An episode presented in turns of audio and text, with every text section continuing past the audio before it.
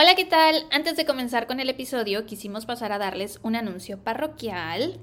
Así es, queremos extenderles una invitación para que se unan a la posada virtual Tun Tun Tun. Tun Tun Tun Tun Tun Tun Tun.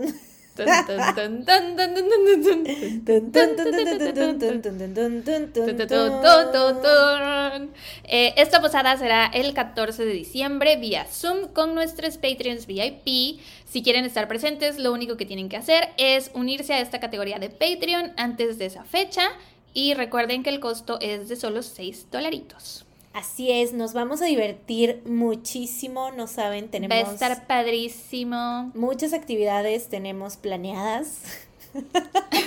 Mentira, no las hemos planeado, pero sí vamos a hacer muchas cosas muy padres con ustedes y pues más que nada que queremos conocerlos a todos, ¿no? Sí, porque el chiste de esta posada es que no va a ser como un en vivo, sino que todos los que asistan van a poder pues conectar sus pantallas o conectar su audio para que nosotras podamos escucharles, verles, platicar, shalala, shalala. Así va a estar muy padre, yo creo. Vamos a ser eh, amigos personales esa noche. Sí, estamos muy emocionadas por esto. Y pues sí, para más detalles, dudas o sugerencias pueden ir a nuestras redes sociales o escribirnos por Patreon. Y pues eso es todo. Ahora los dejamos con el episodio de esta semana. Dios. Bye. Hola. Hello. Hello, hello. Hello, hello. Bienvenidos a su podcast favorito. No salgas de casa. Tun, tun, tun, Campanas navideñas. Campanas sobre campana. Oh, jingle bell, jingle y sobre campana una. ¿Cuál es tu villancico favorito? Ay, miren, tenemos aquí este músicos que nos amenizan. Les vamos a interpretar campana sobre campana ahora sí. Campana sobre campana. Vamos, Reggie. Y sobre campana una. Dalo todo, Reggie. Sacude ese collar. Ahí va, ahí va, ahí va. Sí, sí, sí. Oye, oye, no lo veas a los ojos porque va a querer Reggie. Les describo la escena. Ven. Reggie de pronto se puso muy demandante. No sé por qué. Usualmente no hace esto. Pero ahorita de pronto se puso muy demandante. Yo creo que porque vio que le hicimos segunda a su desmadrito. Y dijo, ah, huevo, fiesta, fiesta. y vino aquí este, a, pararse en dos patas aquí junto a mi cosa que rara vez hace. Es que te le quedaste viendo mucho. Sí, ese contacto visual. y eso es, that's all it takes. Con los perros, sí, güey. De verdad, sí. Ves con Nana, también te digo, no la, veas a los ojos. No la mires a los ojos. Yo a Nana nunca la volteo a ver Si la ves a los ojos, ya ella cree que están en una relación. Sí. que están en una relación. Te ves, literalmente, porque sí, se te, se te trepa, te besa. y siempre busca besarte la boca. Sí. Y abrirte los labios. De verdad, ella quiere beso de lengua. Sí, sí, sí, sí. Anyways. Pero bueno, este, pues sí, bienvenidos a un episodio más de su podcast favorito. Podcast, podcast favorito. No, no nada. Yo soy Sara. Yo soy Mariana. ¿Y cómo te encuentras el día de hoy? Bien. ¿Cómo te sientes? ¿Cómo estás? Pues. ¿Qué tal tu día? Bueno, no, no, no, no estoy bien. ¿Para qué te voy a decir que estoy bien si no estoy tan bien? No nos mientas, dinos la verdad. ¿Por qué no estás tan bien? Es que, bueno, no, o sea, no es de que esté mal. o sea, no estar bien no significa fuerza estar mal. E, y está bien no estar bien. Dice por ahí un K-drama.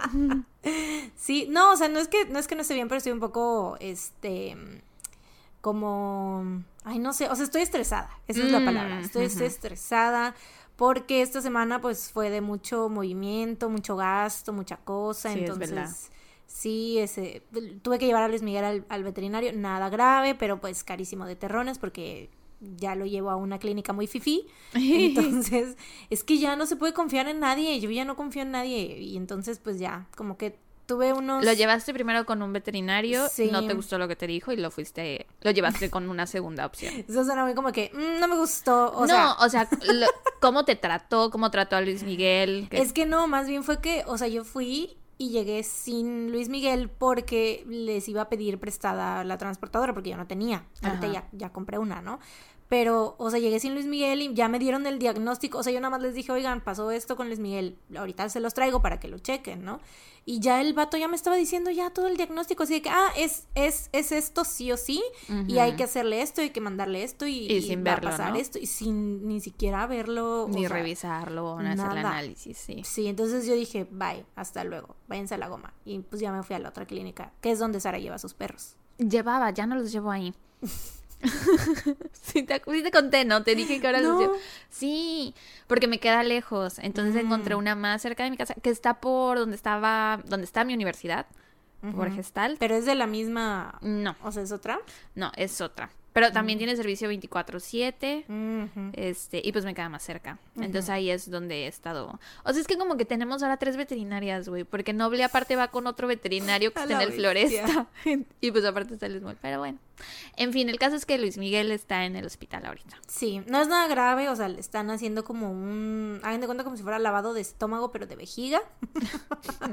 Entonces, o sea, no es un procedimiento de que delicado ni nada, o sea, está bien, salió bien de todos los estudios y todo, pero pues obviamente está ahorita ahí. Y Sobre todo para tenerlo en observación, yo creo, ¿no? Sí, sí, sí, o sea, como para cuidarlo así bien, de que todo el, todo el día y así, por cualquier cosa. Todo el día. todo el día. Todo el día. Este, por cualquier cosa y así, ¿no? Pero pues obviamente un cuentón. Ay, una disculpa. es la segunda vez que me pasa. Sí, los gastos de, de adulto. Y luego el buen fin. Y así. Gastándose una el, aguinaldo por adelantado.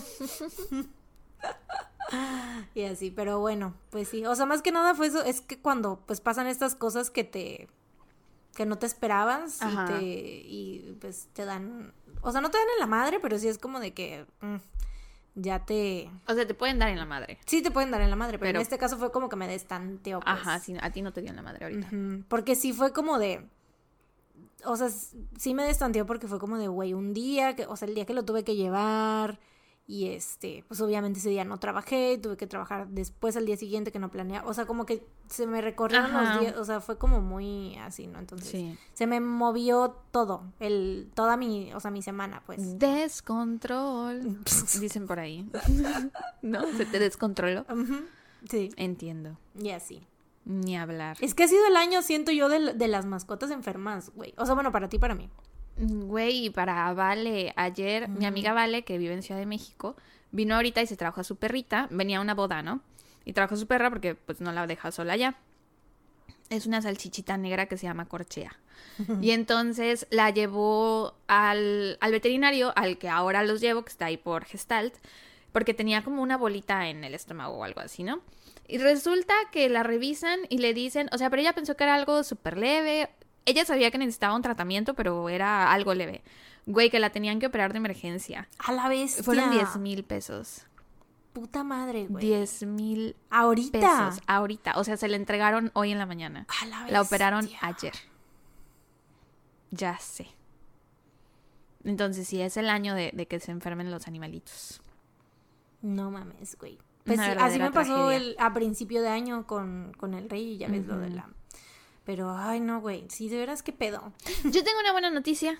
A ver. Este, llevamos a Chato a que le revisaran lo... Yo tengo una buena noticia. Sí, sí, para, para alegrar un poco el ánimo. Pero seguimos hablando de mascotas. Sí, seguimos hablando de mascotas, obviamente. Estamos en el mismo tema.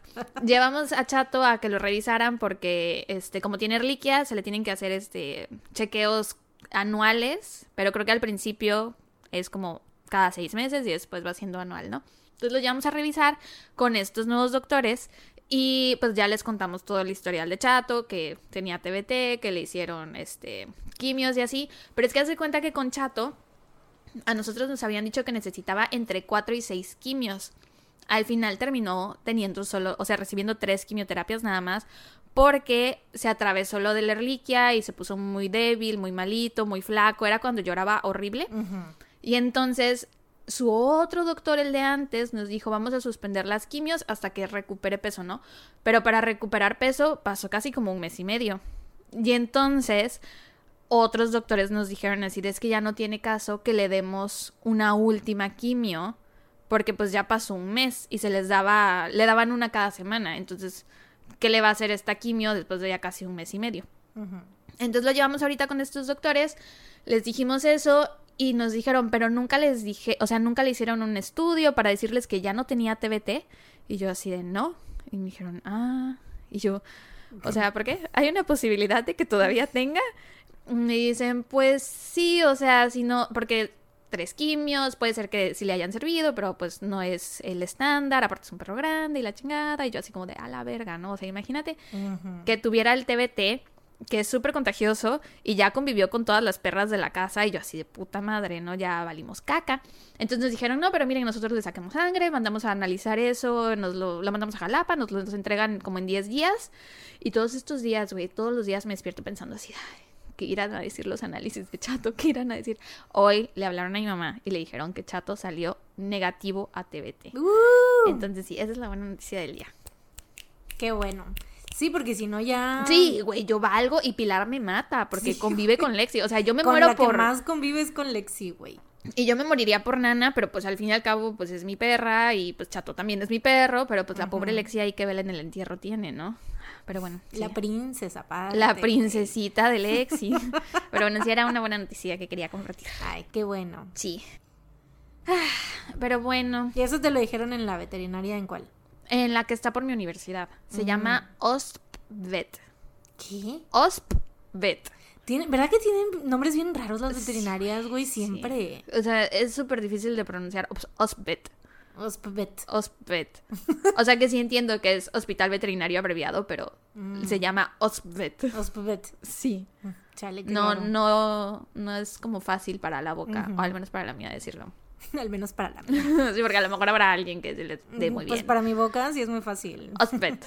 mi boca pronuncia todo. Oye, hablando de pronunciar, me acordé que varias personas me dijeron que en el episodio pasado les daba un tic en el ojo cada que yo decía Yosemite, que porque se dice Yosemite. ¿Cómo, cómo es? Yosemite, no. Sigue sin saber. Es que sí sé, sí sé cómo se pronuncia porque yo lo escuché en el caso, pero ah, cuando estuviste investigando. Por lo mismo yo decía Yosemite porque se me hacía muy difícil la pronunciación, mm, Ya, claro. Solo que se me olvidó mencionar eso, así de, oigan, voy a pronunciar Yosemite así porque la neta se me hace muy difícil pronunciarlo como se pronuncia realmente. O sea, se me olvidó decir eso, pero ya. Si lo hubiera dicho, pues tal vez la gente no hubiera comentado, no hubieran dicho, ah, pues No, pues a lo mejor de todos modos, ¿no? O igual sí. igual y sí, porque hubieran dicho, ok, entendemos eso, pero aún así lo dijiste mal todo el tiempo. O sea, nada más porque se te pega la gana, vas a decir las palabras como tú quieras. ¿Con qué derecho? Pues sí. sí, güey. Y es que aparte, ¿sabes que En español ya ves que se dice Yosemite. Creo que alguna vez sí dije, mientras estábamos, o sea, estaba contando el caso, dije, creo que sí dije Yosemite, pero no me gusta cómo se escucha, güey. Yosemite. O sea, me gusta más cómo se, cómo se escucha Yosemite. Yosemite. La neta, ¿sí o no? Pues a mí la verdad me da igual. O sea, no es Pero mi culpa, para estar de tu lado, dirección. No es mi culpa que no le hayan puesto la mejor pronunciación que hay de esa palabra. Exacto, sí. Tú no tienes la culpa de nada, amiga. No. Y, tú siempre estás bien. y que se vaya a la verga la RAE. la pobre RAE no, tiene nada que ver. no tiene nada que ver porque es, Pero sí que chingue su cola. Pero que sí chingue su cola. Por otras, otros motivos, sí, sí. motivos hay para mandarlo a la verga. Ya que estamos mandando a la verga el lenguaje, pues por ahí. Sí. No, no es cierto, pero sí, o sea, gracias a las personas porque, este, sé lo que se siente, yo también era así. sí, la verdad, yo también era así, ya ves que como que era bien, ¿cómo me decían? Hay un nombre, un, un apodillo así que dicen a las personas que corrigen mucho, pero bueno. ¿Eras? Era muy corregidora. ¿Eras? sí, eh, antes era más. Ahora yo soy menos, güey. Sí, sí, sí. Antes era insoportable, güey. O sea, antes era de que, mm, ay, estás pronunciando mal. Ay, uy, no le pusiste acento a la güey, ¿sabes? Así era. Mm. Así era yo antes. Pero ya no soy así. Qué bueno. Tanto. Tanto. Sí, yo, ah, qué bueno que ya no eres así. tanto, tanto. ya aprendí a... Pasitos de bebé. Aprendí a saber cuándo, cuándo sí, cuándo no, en qué momento y cómo decirlo también. Mm. Good for you. Aplausos también para ti. Gracias, gracias. Te los mereces, amiga. y aún así, pronuncia mal ciertas palabras. Sí, pero todos, yo creo. ¿No? Sí. Está bien, no pasa nada. Pero bueno, ¿tú cómo estás? Ay, pues yo estoy bien, tengo mucho frío. Hace mucho frío aquí en tu cuarto. Hacía frío afuera también, pero hace más frío aquí definitivamente. Este, estoy feliz de haberme traído calcetas y de haberme traído mi chamarrita. Güey, de hecho, hoy me desperté cruda. ¿Qué? Sí, porque ayer sí me empedé. ¿Qué? Sí. Qué envidia, güey. O sea, qué poca, que nada más, nada más te empedas con tus otras amigas, güey. Y conmigo. Güey, pero fue un accidente. Fue un accidente. Conmigo nunca te pedas, güey. Bueno, that one time creo que sí hubo una vez. Me puse muy peda esa vez. ¿No te acuerdas que el otro día yo sentía que me estaba muriendo y tú así de, güey, estás cruda? Y yo, no, creo que tengo que ir al hospital. ¿Te acuerdas? ya me acordé, ya me acordé, sí es cierto. Sí, no, lo de ahorita fue un accidente totalmente. Porque fueron a la casa dos amigas que acordaba de eso de tengo que ir a los videojuegos. yo me estoy muriendo, este, Mariana, no entiendes. Me siento muy mal, mi corazón se va a salir. Todos los síntomas que me daba era una de, o sea, de una persona con ansiedad, con cruda, güey. Y, yo, pero es que no. Y yo, güey, nunca me ha pasado. trust me. Pero hoy que me desperté y me sentía así, dije, ah, Supongo que sí estaba cruda aquella vez. ya tenía que pasar Supongo que mi vida no peligraba. Tenía que pasar otra vez para que para que confirmara. Para que me dieras la razón, por fin. O sea, porque cómo voy a saber un año después. no, no ha pasado un año. Mariana, sabes que tenías razón. no ha pasado un año, fue. Ah, no. No, porque fue este año. Fue como por junio. No.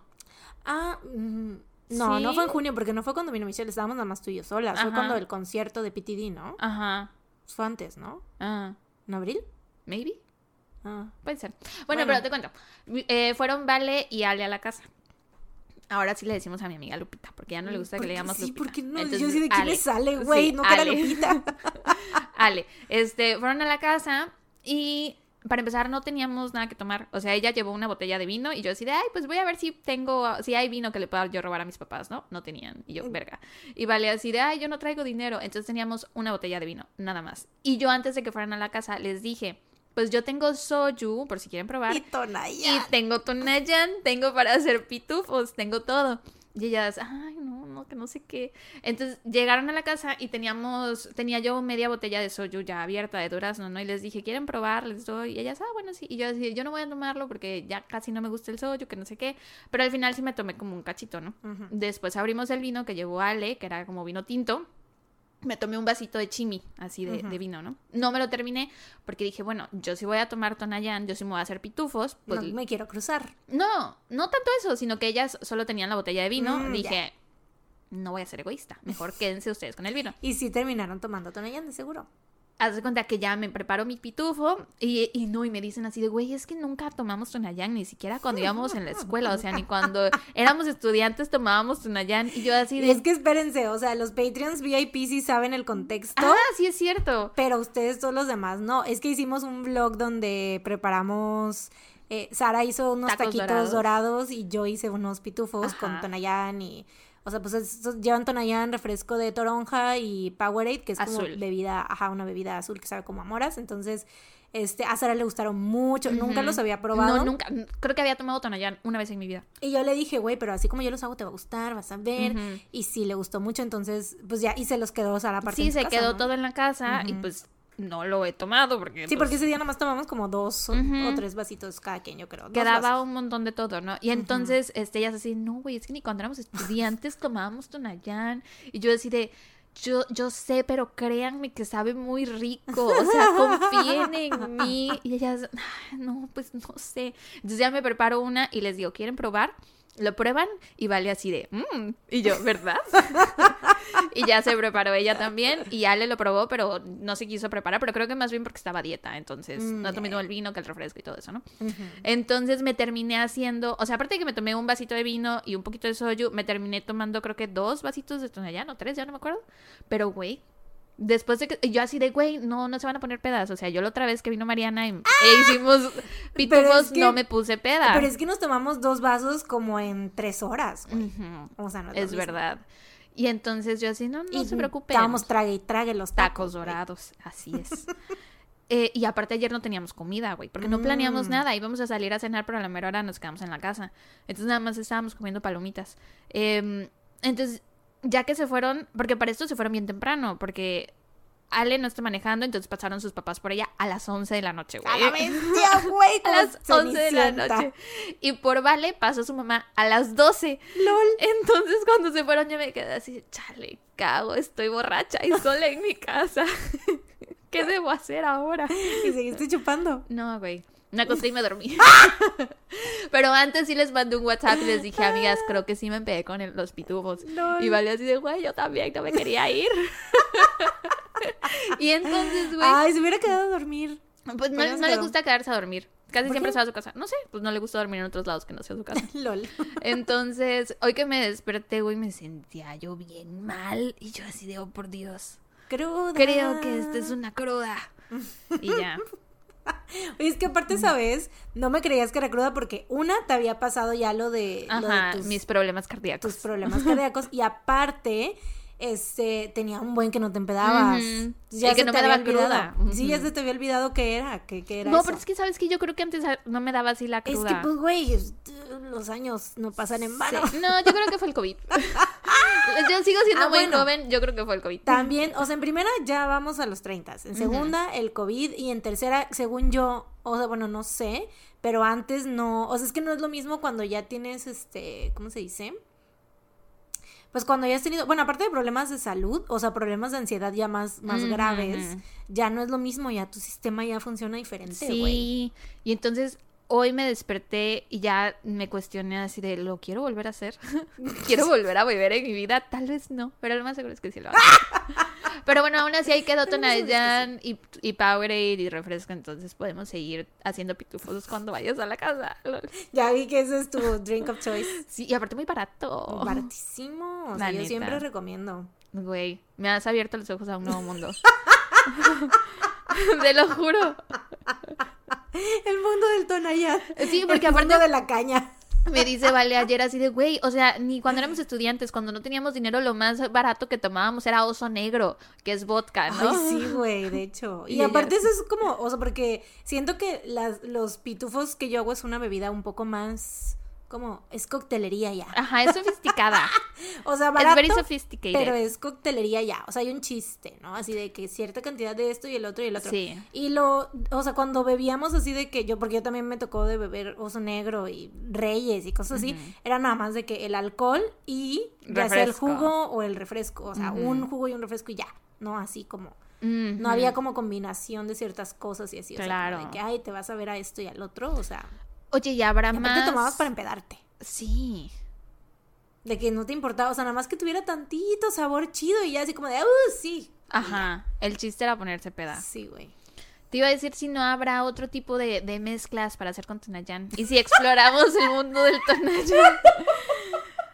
Vayan a, los comentarios de esta, del post en Instagram y díganos si ustedes toman este como diferentes cócteles con Tonayan. Pásennos sus recetas. Yo tengo otra receta con el Tonayan que también te va a gustar, seguro. Pero esa es un poquito más complicada porque es como que con naranja. Güey, se le iluminó la cara a la Sara, güey.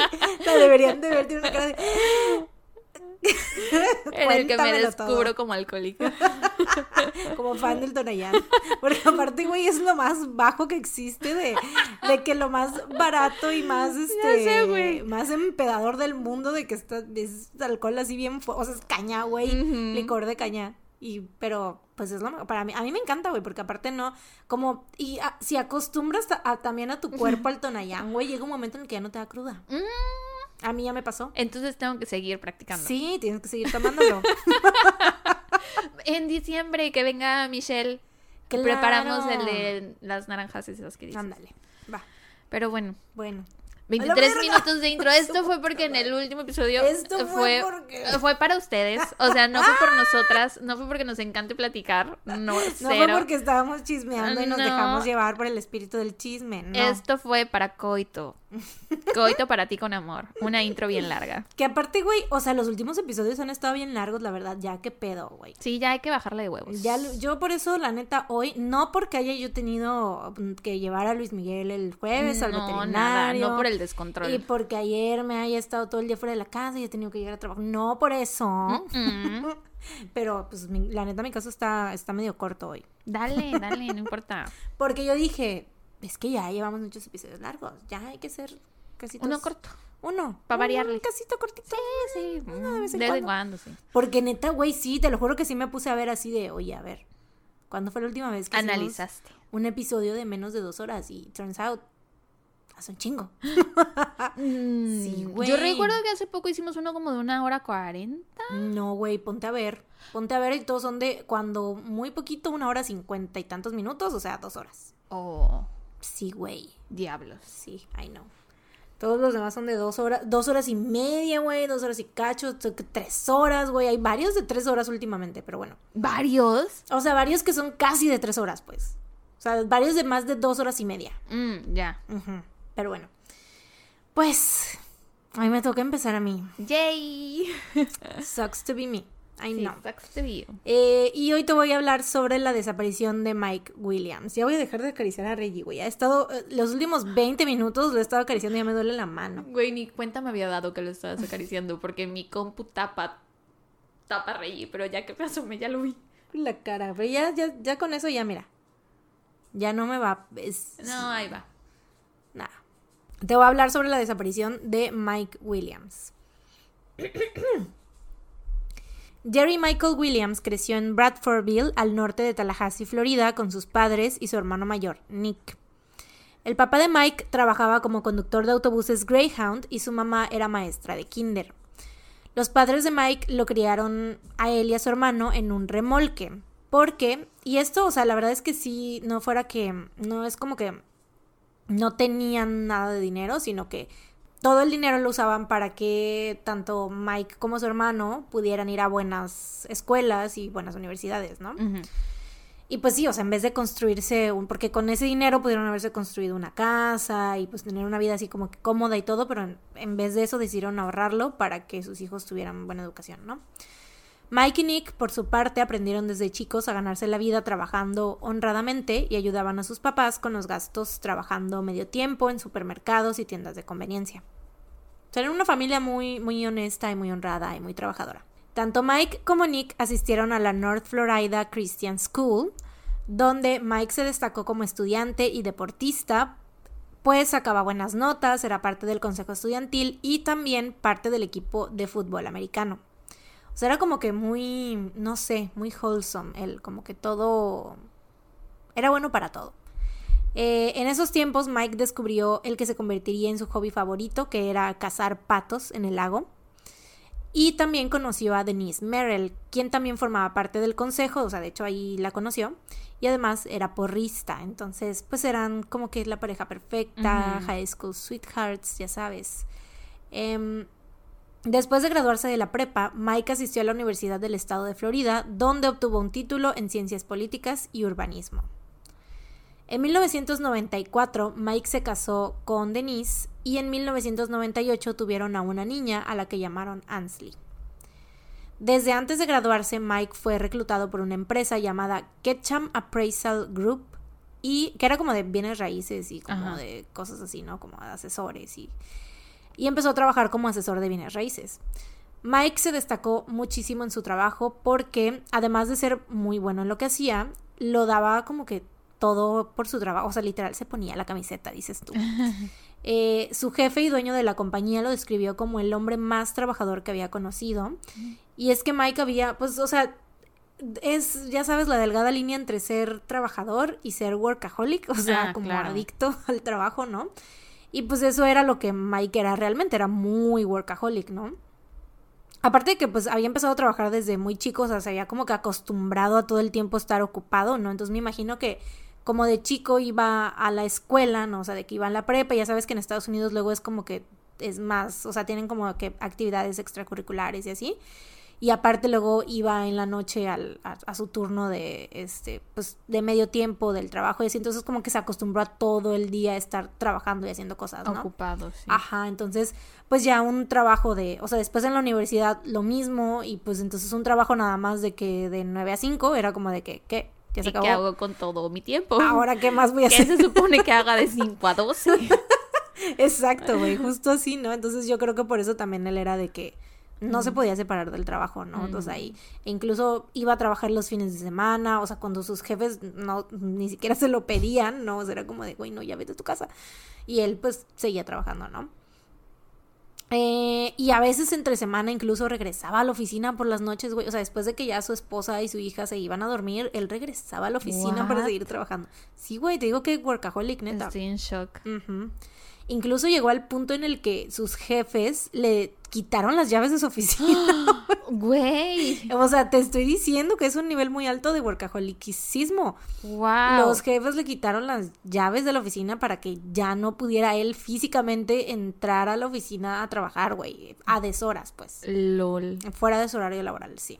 Súper LOL. Ya sé. Pero bueno, a Mike le iba bastante bien en su trabajo, ganaba un estimado. Mínimo, ¿no? Mínimo. Mínimo uno esperaría que le fuera bien. O sea, sí era un buen trabajo aparte, o sea, independientemente de que él fuera workaholic o no. O sea, supongo que eso lo hacía como que, pues te digo, por su, como que, eh, adicción al trabajo, pero de todos modos, o sea, su salario así base era muy bueno. Ganaba unos 200 mil dólares al año y pues podía obviamente darles a su esposa y a su hija una vida muy buena y muy cómoda, ¿no? Denise incluso pues podía dedicarse enteramente a cuidar a Ansley sin tener que preocuparse porque les faltara algo. qué güey. Qué bonita vida. The dream, ¿verdad? Deseo.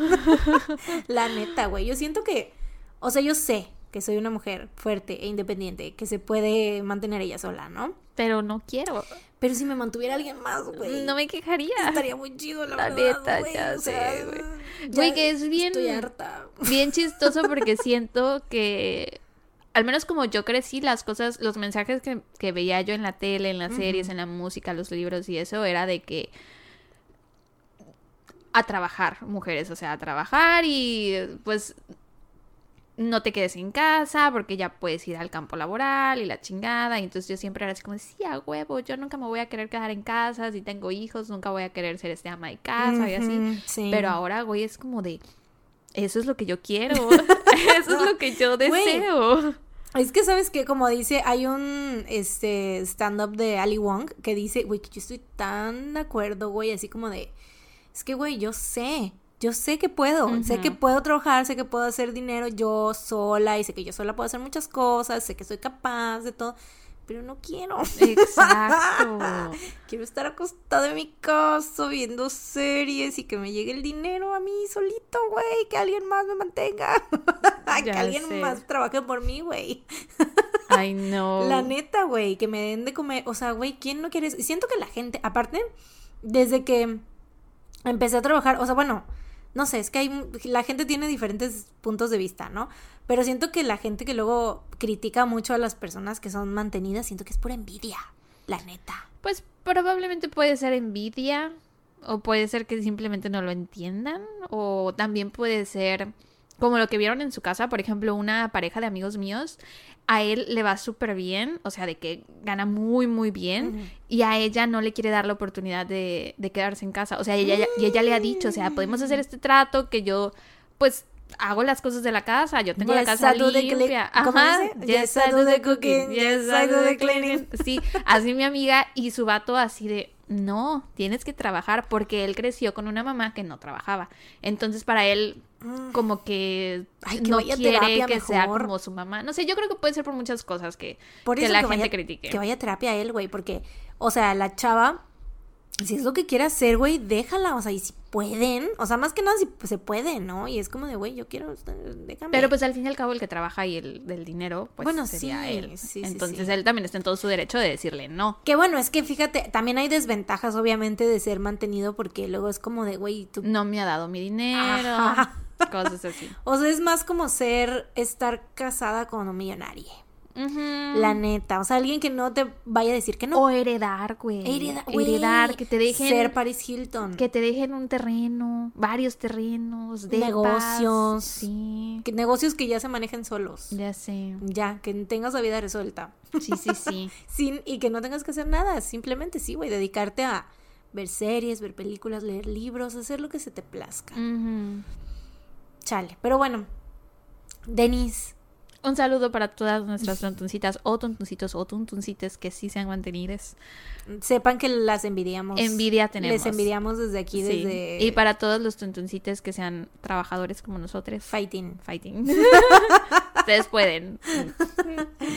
Sí, güey. Pero bueno, Denise era parte del primer grupo. Denise era de esas que pues se podían quedar en la casa, no le hacía falta nada, ella estaba como a cargo del hogar, cuidando a su hija y así, ¿no?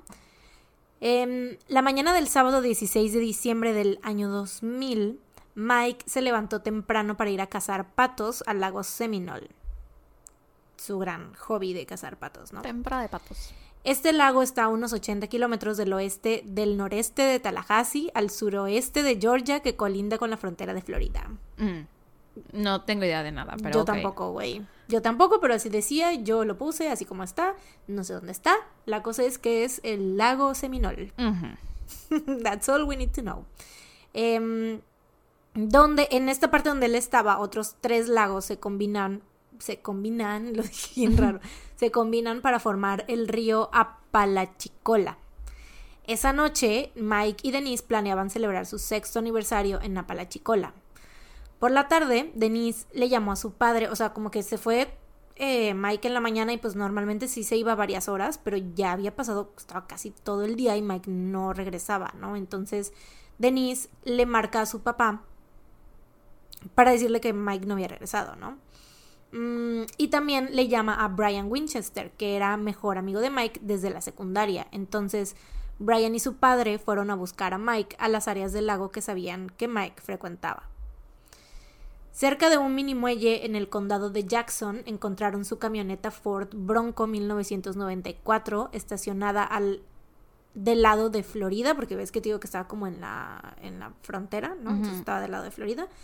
Pero Mike no estaba por ningún lado, ¿no? Entonces, pues Brian y su papá se comunicaron con la policía, quienes a su vez contactaron a la Comisión para la Conservación de Peces y Vida Salvaje de Florida porque pues lo trataron como un, o sea, en este momento la única información que tenían era que un cazador estaba eh, extraviado, ¿no? O sea, y que estaba ahí su camioneta y había ido él a cazar en el lago, ¿no? Entonces era como que pasó a ser, este, ¿cómo se dice? Em, pues trabajo de esta asociación, ¿no?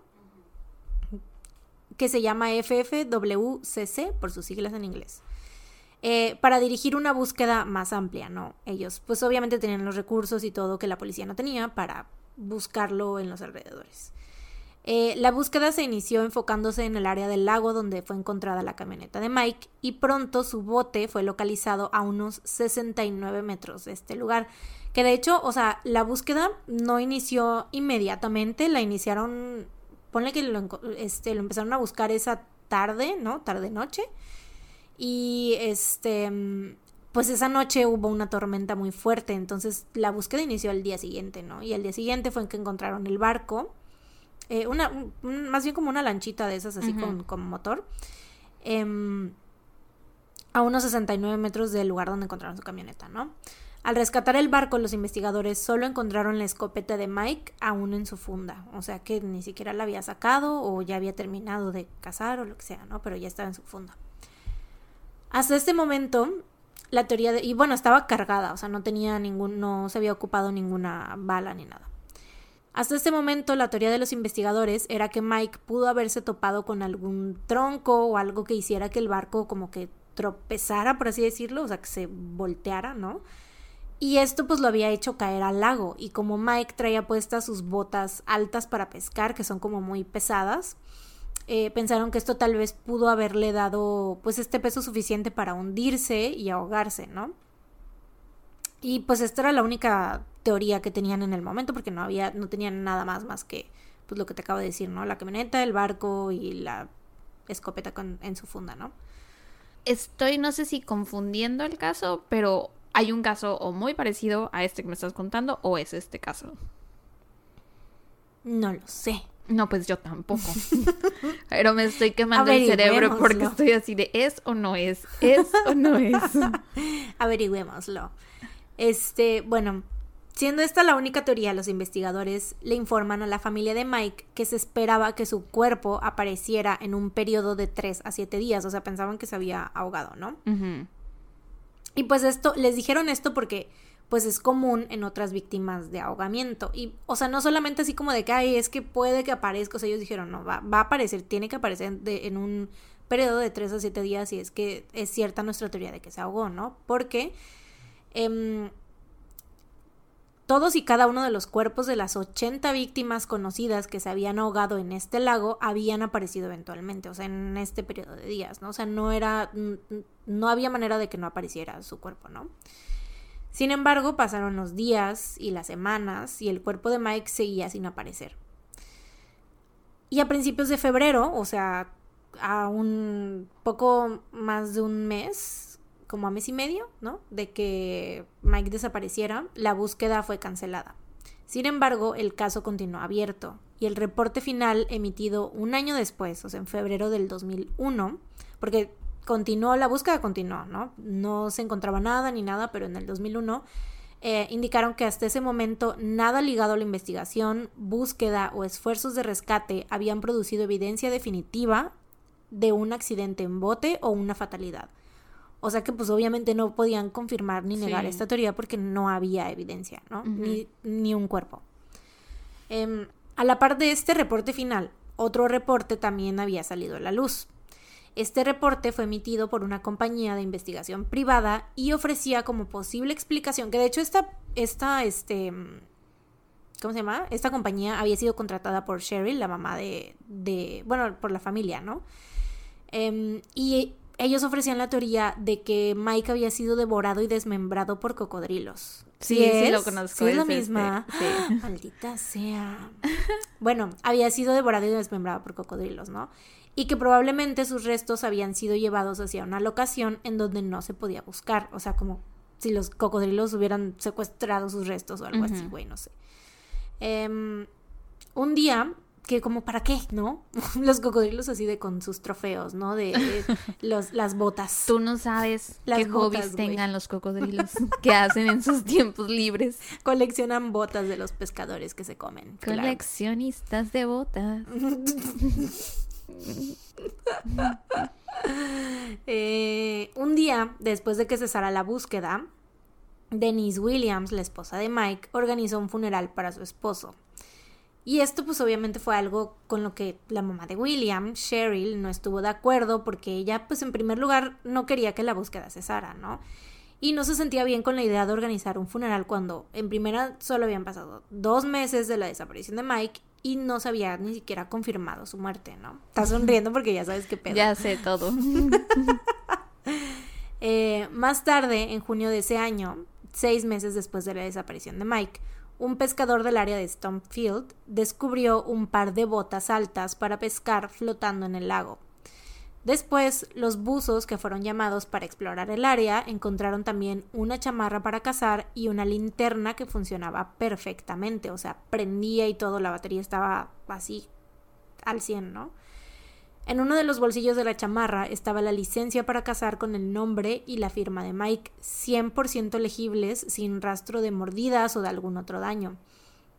Y de hecho ninguno de los objetos encontrados mostraba señales de haber estado hundidos durante seis meses. O sea, parecía que habían entrado al agua ese mismo día, ¿no? O sea, para empezar, güey, la, el, que la licencia estuviera, siento yo todavía que la pudieran agarrar sin romperla. Ajá, sí. Porque, güey, cuando el papel o cualquier tipo de como de cosa así que sea donde, donde puedas escribir está hundida en el agua o así durante seis meses, güey o está, así de que si la agarras tantito y ya se rompió. Sí, sí, sí.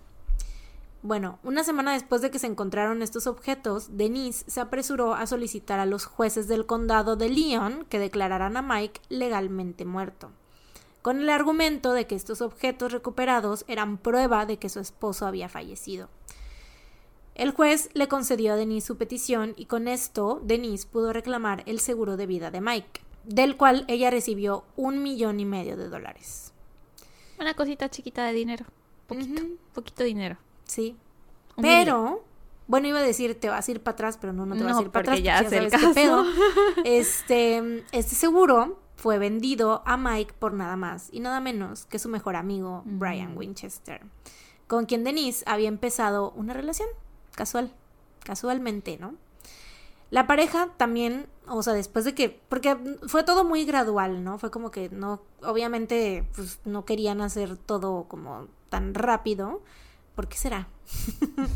Em, y empezaron a vivir en la misma casa donde Denise y Mike habían vivido. O sea, esta casa obviamente Mike la había comprado, ¿no? Mientras tanto, Cheryl Williams, la madre de Mike, continuaba. Que güey, Cheryl se me hace una señora tan, tan tierna, tan. Que aparte siempre andaba con dos coletitas, güey. O sea, siempre traía dos coletitas. No sé por qué se me hace tan tierno que anduviera con dos coletitas. Es que uno no ve a señoras viejitas con dos coletitas, güey. Se me hacía muy tierna, pero bueno. Eh, la madre de Mike continuaba investigando por su propia cuenta, pues no creía para nada en la teoría de que su hijo hubiera sido devorado por los cocodrilos en primera, ¿no? Sí.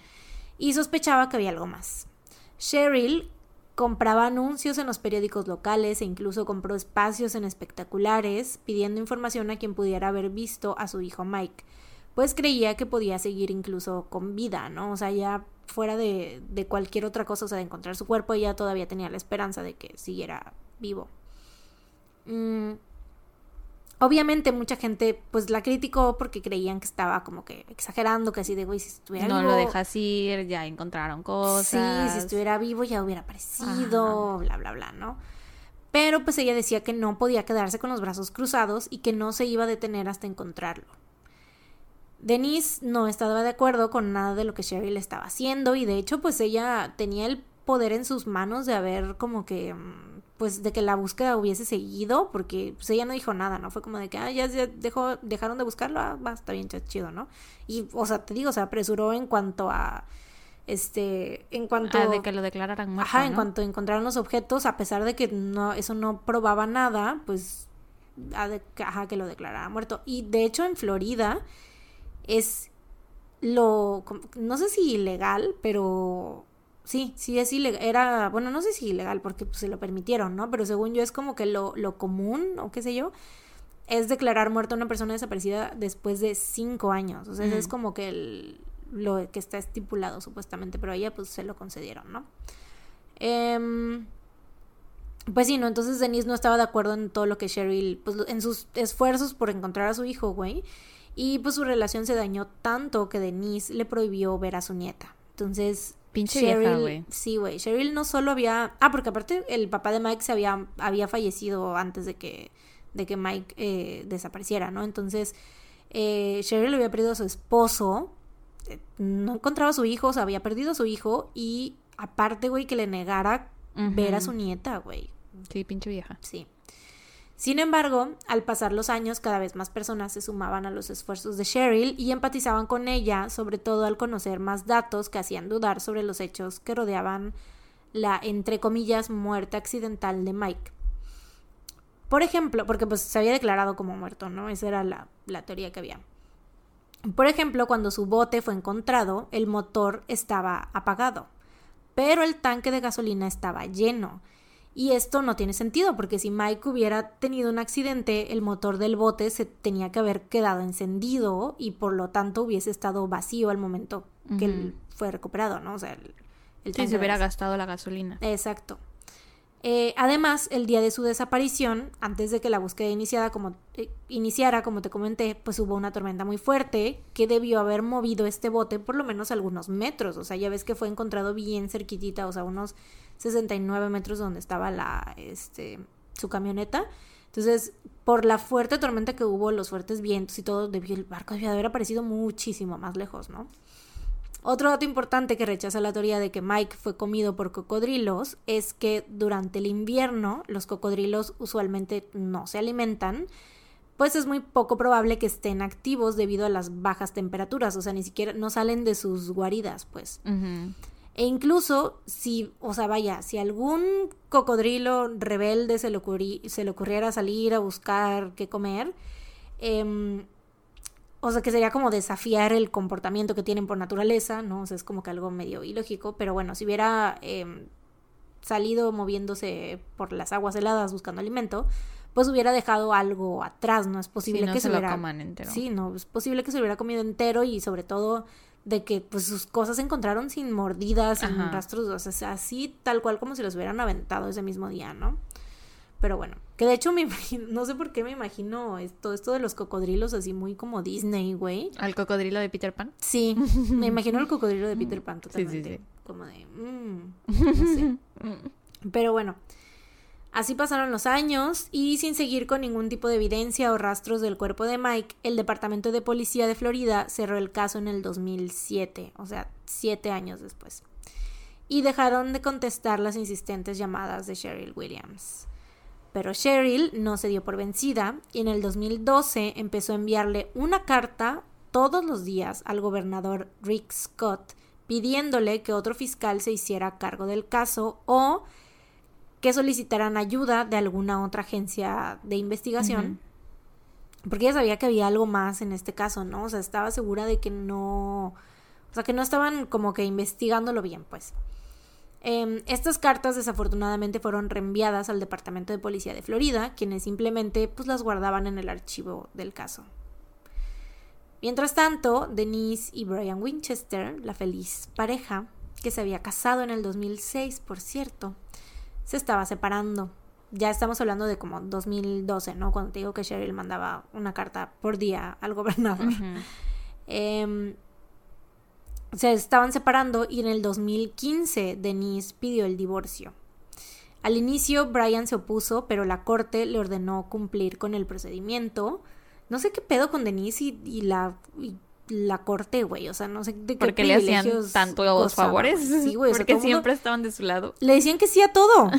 o sea, todo le decían que sí. Yo creo que tenía muy buenos abogados, pero bueno. Probablemente. Pues tenía mucho dinero. Sí. Em, te digo, prácticamente obligan a Brian a que firme el divorcio, ¿no? Em, y parte de esta, de esta orden que le dieron. ¿No habrá dicho algo como que la maltrataba o algo así? Mm, no.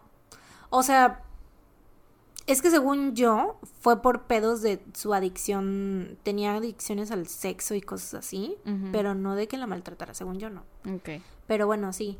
Este, lo obligaron prácticamente, bueno, le ordenaron que, este, también firmara el divorcio a él, ¿no? Parte de esta orden era que Brian tenía que presentar unos documentos a más tardar el 5 de agosto del 2016.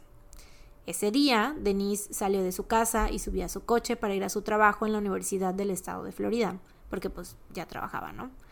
Eh, mientras manejaba, le habló por teléfono a su hermana y de repente, porque aparte el, la, mm, lo del seguro de vida se lo daban por partes, no se lo dieron todo así de jalón. Pero bueno, mientras Denise manejaba, le habló por teléfono a su hermana y de repente vio que alguien se abalanzó sobre ella desde el asiento trasero de su auto.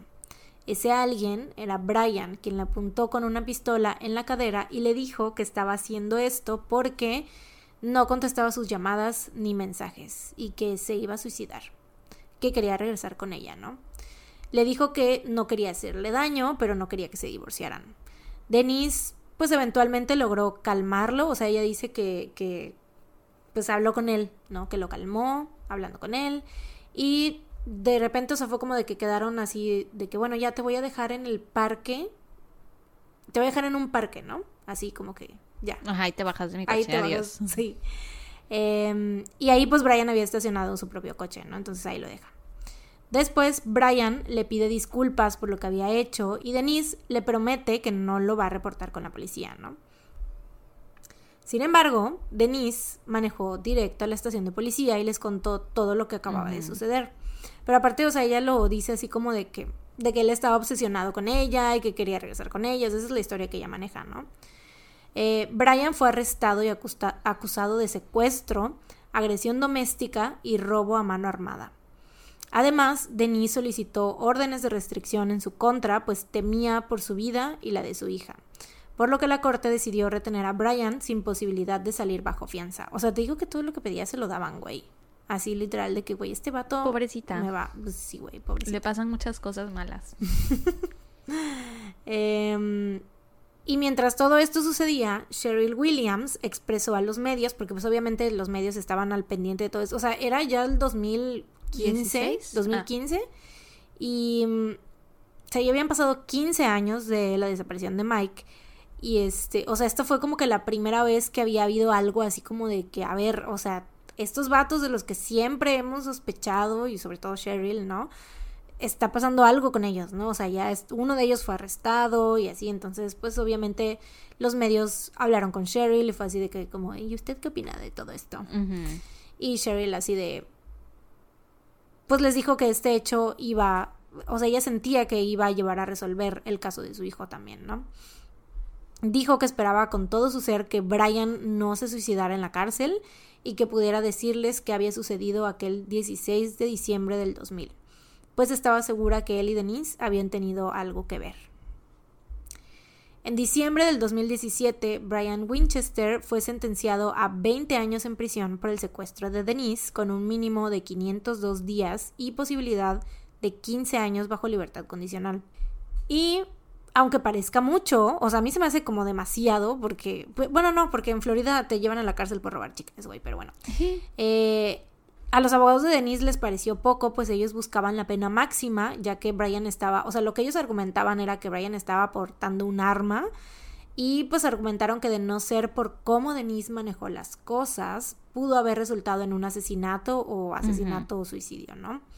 Porque pues Brian estaba como con comportamiento suicida. Eh, pero ese mismo día, justo antes de la audiencia de la sentencia, Brian había hablado con los fiscales y había llegado a un acuerdo con ellos. Porque de hecho o sea, se esperaba, lo más seguro era que le dieran vida en prisión al vato. Nada más por haberle apuntado con un arma a Denise, ¿no? Eh, porque, pues, para la corte de Denise no se toca. Bueno, pero a mí eso, no me parece excesivo. Porque sí podría ser como, sí, intento de asesinato, ¿no? Si alguien saca un arma, se mete a tu coche, te amenaza. O sea, mm. yo creo que no. Supongo que lo, que le veo extremo es de que vida en prisión cuando no había tenido él ningún antecedente ni nada de eso. O sea, como que eso es lo extremo para mí. O sea, 20 años se me hace bien. O sea, de okis para lo que fue. Eh, pero bueno. Mm, te digo, o sea, se esperaba que le dieran la vida en prisión, pero le dieron 20 años. Y pues es que ese mismo día, justo antes de la audiencia de la sentencia, Brian había estado hablando con los fiscales y había llegado con ellos a un acuerdo. Al día siguiente, el agente especial Mark Pérez del Departamento de Policía de Florida dio una conferencia de prensa anunciando que el cuerpo de Mike Williams había sido encontrado y que se determinó que había sido víctima de homicidio. Y todo el mundo así de... ¿Quién habrá sido? y todos, ya encontramos al cocodrilo. Saquen al cocodrilo, por, favor. Por fin encontramos al cocodrilo responsable de... Güey, o sea, ¿quién habrá sido? Después de que este vato aceptó un trato y de que está en prisión y que le dieron 20 años en vez de vida. ¿Quién habrá sido? Bueno, em, nada más dijeron eso, ¿no? Que el cuerpo de Mike había sido encontrado, se determinó que había sido víctima de suicidio y ya eso fue todo por esa conferencia de prensa, güey. Obviamente los medios estaban como locos, ya todos estaban así, güey, díganos qué pedo, qué pasó, qué le pasó a Mike, quién le hizo qué, no sé qué.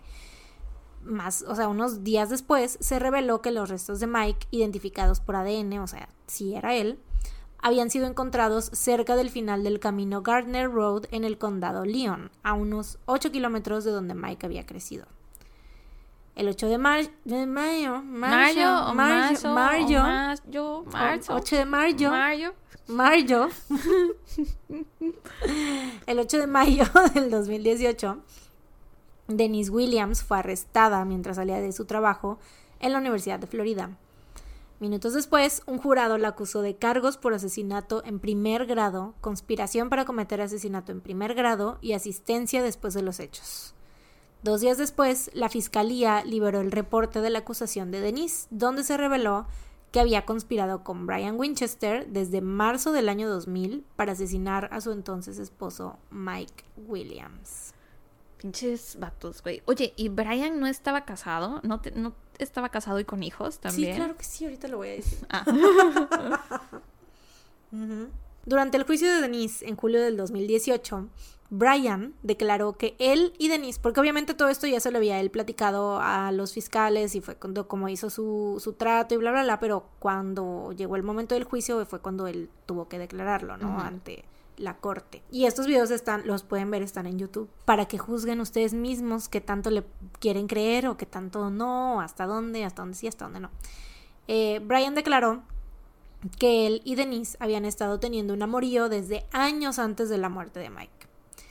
Más específicamente dijo que todo había empezado en 1997, cuando él y Denise se besaron afuera de un restaurante a donde habían ido con sus respectivas parejas. Qué poca madre, güey. Ya sé, güey, porque de hecho ambas parejas convivían mucho ya que los cuatro eran amigos desde la secundaria. Qué poca madre, güey. Güey, ¿te imaginas? O sea, tu pobre Mike, en serio, güey, de verdad que... Y de la esposa de este vato también. Ah, claro. O sea, obviamente Mike, pues sí que descansa en paz. pero también imagínate cómo se debió sentir la esposa. Sí, sí, sí. Pero bueno, la esposa... Bueno, ahí voy. desde entonces empezaron a tener una relación, ¿no? O sea, se besan afuera del estacionamiento, que de hecho fue como de que habían ido los cuatro y Kathy, la esposa, que era la esposa de Brian, y Mike fueron a estacionar el coche, ellos dos, ¿no?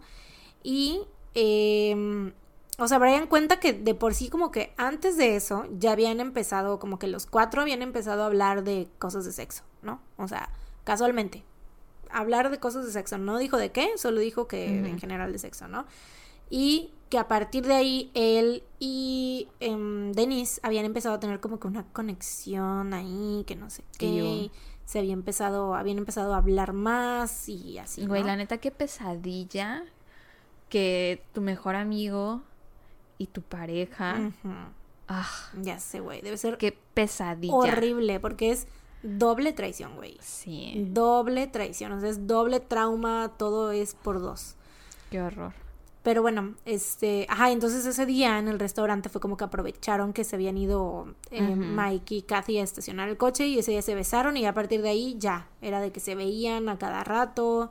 Em, cuando Mike estaba trabajando, que era casi todo el tiempo, pues el Brian aprovechaba para ir con Cheryl y pues siempre, siempre estaban juntos, estaban todo el tiempo juntos. Incluso habían ocasiones en las que, este, Denise y, dije Cheryl, ¿verdad? ¿No? Ay, no, no registré. Bueno, Denise. Denise, este. Hubo una ocasión en que Denise y Mike se fueron, o sea, fueron de viaje porque Mike tenía un viaje de negocios y se fue como que se la llevó y todo. Y el pinche Brian, güey, fue, o sea, bueno, porque Denise le dijo, obviamente, ¿no? Y fue, y durante el viaje de negocios, güey, que Mike había ido como una tipo conferencia o algo así, mientras Mike estaba ahí, güey, o sea, estaba el pinche Brian ahí con la Denise, güey. Qué horror. Eh, Kathy, la esposa de Brian, de por sí, o sea, ya se habían divorciado ellos poco después de, de la. De la. No sé si. Bueno, no sé si antes o después, güey, eso no lo noté. Pero la cosa es que se divorció mucho antes de, de Brian porque ella sabía del amorío. O sea, ella sí se enteró antes, ¿no? Mientras estaba sucediendo. Em, pero Denise no se quería divorciar de Mike. Entonces, Denise y Brian juntos idearon un plan. Mm. Y el plan era deshacerse de Mike y hacerlo ver como un accidente. Y pues, ¿por qué no? Pues ya llevarse un dinerito por ahí, ¿no? Y pues así fue como sucedió todo. Brian le vendió el seguro de vida a Mike. Que, aparte de todo, güey, él es el que le vende el seguro de vida. Y meses, que aparte, pues obvio, como él se dedicaba a eso, pues sabía cómo funcionaba todo, ¿no? Sabía cómo tenía que ser todo para que... Sí, para cobrarlo. Para cobrarlo y así, sí.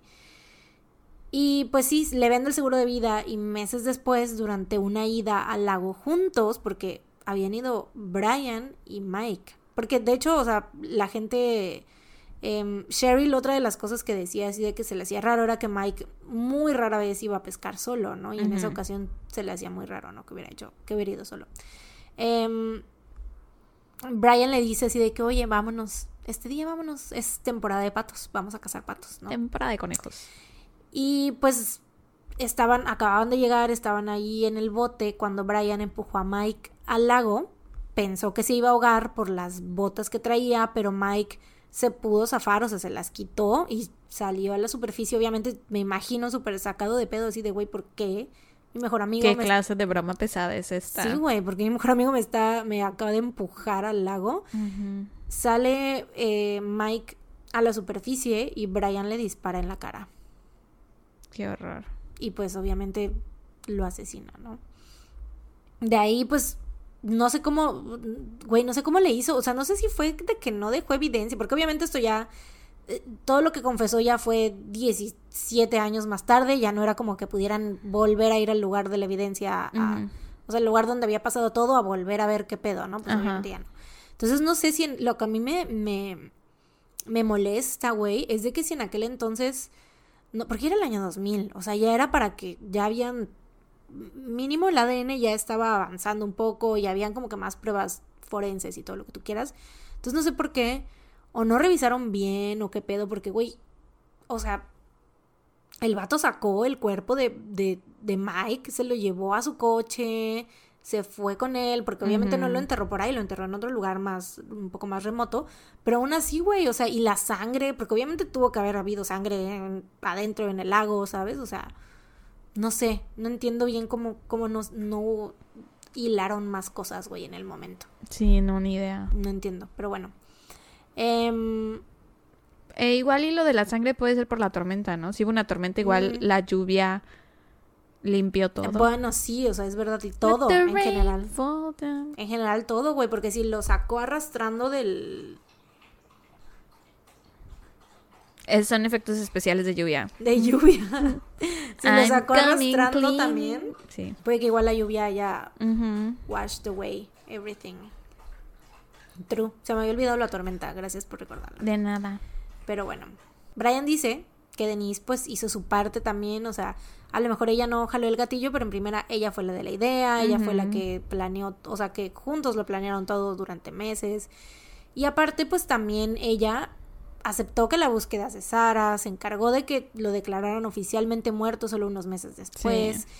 Y pues así pudieron cobrar el seguro y vivir felices, ¿no? O sea, ella también tuvo esta parte con lo de que alimentar la teoría de que su esposo se había muerto accidentalmente, ¿no? Y, todo para que se divorciaran a los tres años. Ya Was it really fucking worth it, güey? Was it really fucking worth it? Pinche madre, güey. Güey, es que cómo puedes... o sea, si se lo hizo a alguien más, si se lo hizo a una persona a la que supuestamente amaba, ¿Qué te hace pensar que a ti te va a ser leal y que va a querer estar contigo en serio, que no te está mintiendo en la cara, güey? Pero bueno, o sea, yo creo que ahí el vato, o sea, lo dices de que Denise a Brian, ¿no? De que Ajá, Brian no le tenía. Pero güey, también Brian estaba bien pinche loco. O sea, él fue el que mató a su mejor amigo, güey. Sí. Estuvo dispuesto a hacer eso. O sea, Denise le dijo, güey, hay que matarlo. Y él dijo, ah, sí, qué buena idea. O sea, güey. También, el uno para el otro, la neta. Eh, pero bueno, Ajá, dice que pues Denise hizo su parte, ¿no? De que ella fue la que se encargó de todo esto y aparte también como de que de mm, y yo creo que para los dos es aquí es donde entra Cheryl un poco de que siento que para los dos ha de haber sido un pain in the ass Cheryl, güey, y por eso Denise fue de que le prohibió ver a su nieta y para ver si así le bajaba. Ajá, porque seguro para ella fue así como, güey, por culpa de esta vieja nos pueden atrapar, ¿no? Seguro así. Eso me imagino que debe haber pasado, güey, pero bueno. Eh, pues bueno, Obviamente todo esto hasta que Denise solicitó el divorcio y entonces Brian entró en pánico y ahí es que secuestra a Denise y la amenaza para que no le diga nada a nadie sobre lo que pasó con Mike. O sea, ella ya ves que decía esto de que, ay, es que él me quería de vuelta y me secuestró por esto y que no sé qué. Y tan fácil la dejó ir, lo dejó ir. No, más bien tan, fácil él la dejó en paz, ¿no? Así como de que, ay, yo negocié para que él y no sé qué y ya sin un rasguño salió ella de ahí, ¿no? Pero era, obviamente tiene más sentido, muchísimo más sentido lo que está diciendo Brian, de que fue amenazarla, ¿no? De que, oye, no le vais a decir a nadie esto de que, o sea, porque obviamente ya divorcia, habiéndose divorciado y es como de que ya no hay nada más, ¿no? O sea, ya no estamos juntos, ya no está como esa complicidad de que, ay, si yo me voy, tú te vas, nos vamos juntos, ¿no? O sea... No, entonces pues sí tiene muchísimo más sentido que ella le haya dicho así de, no, no te preocupes, no voy a decir nada, bye. Sí, y ya. Pues sí, entonces él dice que por eso la, la, secuestró, ¿no? Por eso hizo lo que hizo. Y de hecho él nunca negó haber hecho eso que hizo, ¿no? O sea, de, de haberle, este... Pues, Apuntado con el arma. Ajá, o sea, él nunca lo negó. También por eso me hace como que me da más... O sea, le creo un poco más a él por eso, porque siento que, o sea, fue como sincero y aceptó todo lo que él hizo mal también. Pero bueno. Eh, pues sí. Porque aparte también él estaba más nervioso de que sabía que había sido él el que había apretado el gatillo con Mike, ¿no? O sea, sabía que a fin de cuentas él era el que lo había asesinado, entonces pues eso era lo que lo tenía más nervioso también. Eh, después de varios días en la corte y ocho horas de deliberación, el jurado declaró culpable a Denise Williams de todos los cargos y en febrero del 2019 fue sentenciada a vida en prisión. Se le acabaron sus paros, güey. ya los había agotado todos. Que pero ¿no, ¿no crees que como que qué pedo? O sea, como que pinches chanchullos de la ley, güey. No sé, como que todo está bien raro porque, o sea, esto de que Brian, que fue el que físicamente mató a Mike, pudiera hacer un trato para que a él solo le dieran 20 años y como que absolverlo de todos los cargos de lo que pasó con Mike y solamente este tomara, o sea, porque de lo que a él lo terminaron este fue del secuestro. Fue del secuestro, exacto. Y es como de que va, va a pasar bien poquitos años en la cárcel y todo. O sea, fue, no, se te hace como que, ¿qué pedo con eso? Pues es, por lo general así son los tratos que se hacen, ¿no? Es que, ¿qué pedo con la ley, güey? What the fuck? Está bien rara, es una cosa bien rara, güey. Sí. no entiendo yo eso. O sea, siento que están como al revés su sentencia. O sea, como que debieron de haber sido al revés. O sea, como que mm, Mike... Yo siento que debieron ser iguales. O iguales, ajá. O los dos que se pudran en la cárcel, güey. Punto. Sí. no sé, porque se me hace muy raro así de que que Brian tenga 20 años. Pero, pero por eso ofrecen los tratos, o sea, por eso el trato es tan mm. atractivo, porque es, si no, ¿qué gano con decirles la verdad? Si de todos modos me van a mandar de por vida a prisión. Eso sí. Es el chiste de esos tratos. True. Pero bueno, eh, lo bueno de todo esto es que, pues, doña Cheryl por fin recibió... Se reunió con su hija también, con su nieta, perdón. Sí, también se reunió con su nieta y recibió justicia para su hijo y pudo ver todo esto sucediendo con sus propios ojos, porque aparte, güey, la señora ya estaba grande, o sea, ya cuando la cuando va ella a la a la audiencia de, de, de Denise, ya estaba bien grande, güey, ya se veía muy, muy diferente a como había estado cuando había empezado la búsqueda, obviamente, no, pues ya había empezado 16 18, años. 18 años, güey. Y entonces, güey, o sea, la neta qué bueno que ella haya vivido para ver cómo se hacía justicia y que haya podido, este, que ya le hayan podido entregar el cuerpo de su hijo y todo eso, ¿no? Eh, Ansley Williams, hija de Mike y Denise, recibió todos los bienes de su padre y el resto, o sea, los heredó, obviamente. Y que ya de hecho ya ella, pues obviamente ya estaba adolescente, ya tenía 2000, era 2018, ya tenía como 19 años. Y recibió todos los bienes de su padre y el resto del dinero del seguro de vida que aún quedaba. Eh, tanto Brian como Denise se encuentran actualmente cumpliendo sus sentencias en la correccional de Wakula y el Centro de Recepción Femenil de Florida, respectivamente. Brian está en el Centro de Recepción Femenil. No. En enero del 2020, Denise apeló su sentencia de vida en prisión porque su abogado argumentó, y la neta es que, pues sí, no hay evidencia física de que Denise estuviera involucrada en el asesinato. Este, porque yo también, a mí me saltó mucho eso de que culpable de asesinato en primer grado, siento que está como mal, eh, pues por definición, ¿no? O sea, ella es, lo que es es segundo grado, ¿no? O, este, o conspiración. Conspiración. Ajá, conspiración para cometer asesinato, ¿no? Entonces, pues sí, eh, la, sus abogados argumentaron esto, que no había evidencia física. Y en noviembre del 2020 se le revocó la sentencia de asesinato en primer grado, pero pues aún así se quedó con la sentencia de 30 años por conspiración para cometer asesinato. Y pues eso es todo por este caso. Pues buen trabajo. Fíjate que me empezó a sonar cuando dijiste lo de los patos y que le habló a su amigo y que el amigo le habló a su papá. Y yo dije, esto se parece mucho a uno que yo sé, me será, no sé. Y ya cuando dijiste lo de los cocodrilos dije, ah, sí, eso. Estoy esperando que dijeras lo de los cocodrilos. ¿Dónde lo habías visto? Con Cristina Randall en mm. YouTube. De hecho, lo tengo en mi lista. Ah, poco. Y por eso estoy familiarizada, porque hubo una semana en que iba a contar el caso, entonces hice la investigación, pero después. ¿Qué? Sí, pero después lo cambié a la mera hora. Mm, ya. Entonces, pues por eso sí, más o menos sabía cosillas. No, pues sí, sí sabías cosas. Sí, ¿tú dónde lo viste? Yo lo vi en True Crime Daily. Mm. Porque me llamó mucho la, el título del, del video de True Crime Daily, güey. Era he goes missing. His wife marries his best friend, who also wrote his life insurance policy. Mm. O sea, él desaparece y su esposa se casa con su mejor amigo, quien también escribió su póliza de seguro de vida. De seguro de vida. Y yo sí de qué. Sospechoso. Yo sí de obvio fueron ellos. Y aparte, güey, el video, o sea, yo vi primero ese video y ese video es del 2018, cuando todavía no... No sentenciaba. Todavía ni, confesaba el, el güey este, güey. Mm. O sea, fue cuando lo arrestaron por haber secuestrado a Denise. Ya, claro. Y que la gente ya fue como que las... Todas las suspicions estaban hasta el cielo, güey. O sea, ya era de que... Si de por sí todo el mundo decía, güey, ¿qué pedo con esto y esto y esto? Ya cuando detienen a, a Brian y lo culpan de secuestro, fue así como, güey, ya, obviamente fueron estos güeyes. Obviamente. Y qué poca, güey Qué poca madre, güey. Tan fácil que es divorciarse. Y, güey, o sea, pinche Denise, güey, lo tenía todo, güey. Tal vez, o sea, sí entiendo que Mike era workaholic, pero eso se soluciona en terapia, güey. O divorciándote, si o no quieres quedarte con si esa no quieres estar con él, si no quieres que te si mantengan. Si estás enamorada de su mejor amigo, te divorcias y te casas con el mejor amigo. Y que te mantenga el mejor amigo. Tan sencillo como eso. Güey, yo siento que pues no hubiera tenido la misma. Obviamente, claramente no iba a tener la misma vida con el Brian y por eso hicieron lo del pinche seguro, güey. Pero bueno. Qué poca. Este, sí, güey, pinche Denise. Pero bueno. Eh, mis fuentes fueron este video que te acabo de decir del canal de True Crime Daily en YouTube. El video Stunning Conclusion in Trial of Florida Man's Mysterious Death del canal CBS Mornings. El video The Sinister Case of Mike Williams del canal Truly Criminal eh, los videos del juicio de Denise Williams en el canal de Tallahassee Democrat, que es donde salen todos los, em, los testimonios de Brian, y Wikipedia.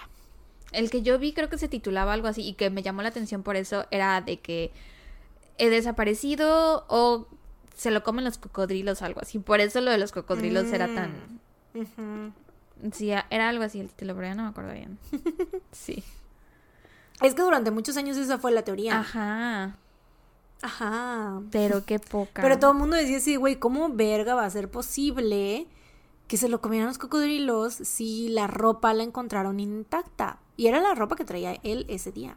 Y que aparte no te comen entero, o sea, no, igual los tiburones no se comen a los humanos enteros. Tenía que aparecer alguna parte, como lo decían, ¿no? De que aparecen cosas.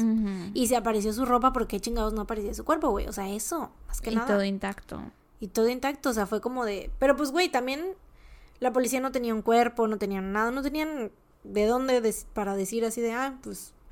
Y si la esposa ya les había dado la luz verde de declararlo muerto, o sea, de ya dejar de hacer su trabajo. Exactamente, fue más que nada eso, que la pinche Denise fue así de, ay, sí, ya, denle carpetazo, no hay pedo, no hay pedo, no hay pedo. Ya, órale, ya, de una vez. Ya le hicimos el funeral, ya, ya, ya, total, ya. Qué poca, la neta, pinche vieja, güey, pobre de su hija. Ya sé. Qué horror. Mm.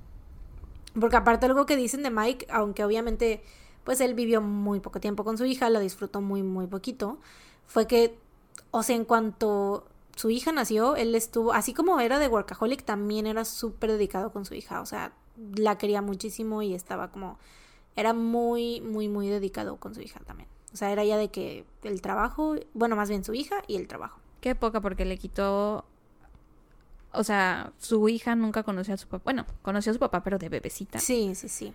Sí, o sea, y, alguien que, aunque se hubieran divorciado, o sea, se ve que Mike de todos modos hubiera sido un muy buen padre. Chale. Pinches. Sí, la neta, pinches.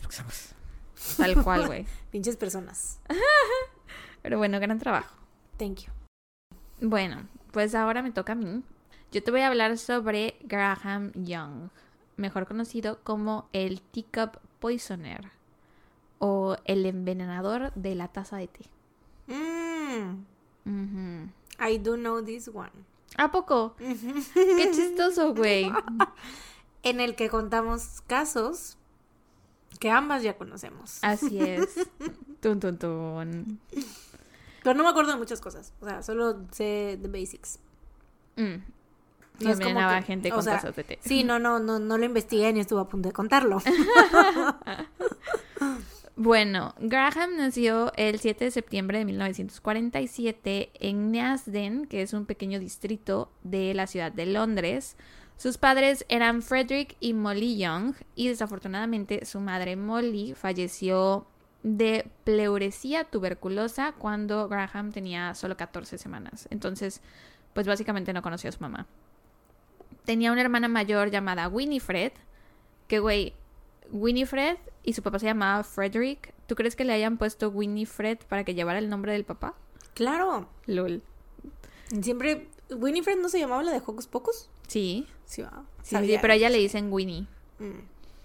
Eh, y bueno, cuando la mamá de ellos murió, el papá mandó a Graham a vivir con unos tíos y a la hermana la mandó a vivir con sus abuelos. O sea, él dijo, pues si no hay mamá, yo no quiero a mis hijos. Creo que ese fue su approach con la muerte de su esposa, güey, porque, porque los mandó a vivir lejos, no sé. Varios años después, el papá se volvió a casar con otra mujer que también se llamaba Molly. Y entonces Graham y su hermana se fueron a vivir con ellos. Te digo, yo creo que el papá era como, si no hay figura materna, yo no puedo, tenemos una nueva figura materna, traigo a, mis hijos de nuevo conmigo. Pero se supone que Graham se había vuelto muy cercano a sus tíos, especialmente a su tía, eh, porque lo mandaron a vivir ahí desde 14 semanas, ¿no? Y creo que fue cuando ya tenía como 3 o 4 años que el papá lo fue a buscar.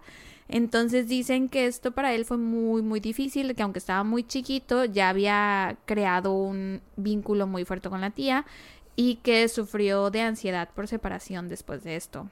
Dicen que de niño le gustaba estar solo, no tenía muchos amigos y era un poco extraño más o menos. De esos niños que yo creo que sus papás dicen así como de, ah, a la verga, estamos haciendo algo mal. Porque desde chiquito tuvo mucha fascinación por el veneno y sus efectos. Y pues no sé tú, pero yo no conozco ningún niño que tenga fascinación por el veneno y sus efectos, por suerte. Le encantaba leer libros de química y de toxicología y de venenos y de cosas por el estilo. Y también era muy fan de Adolf Hitler.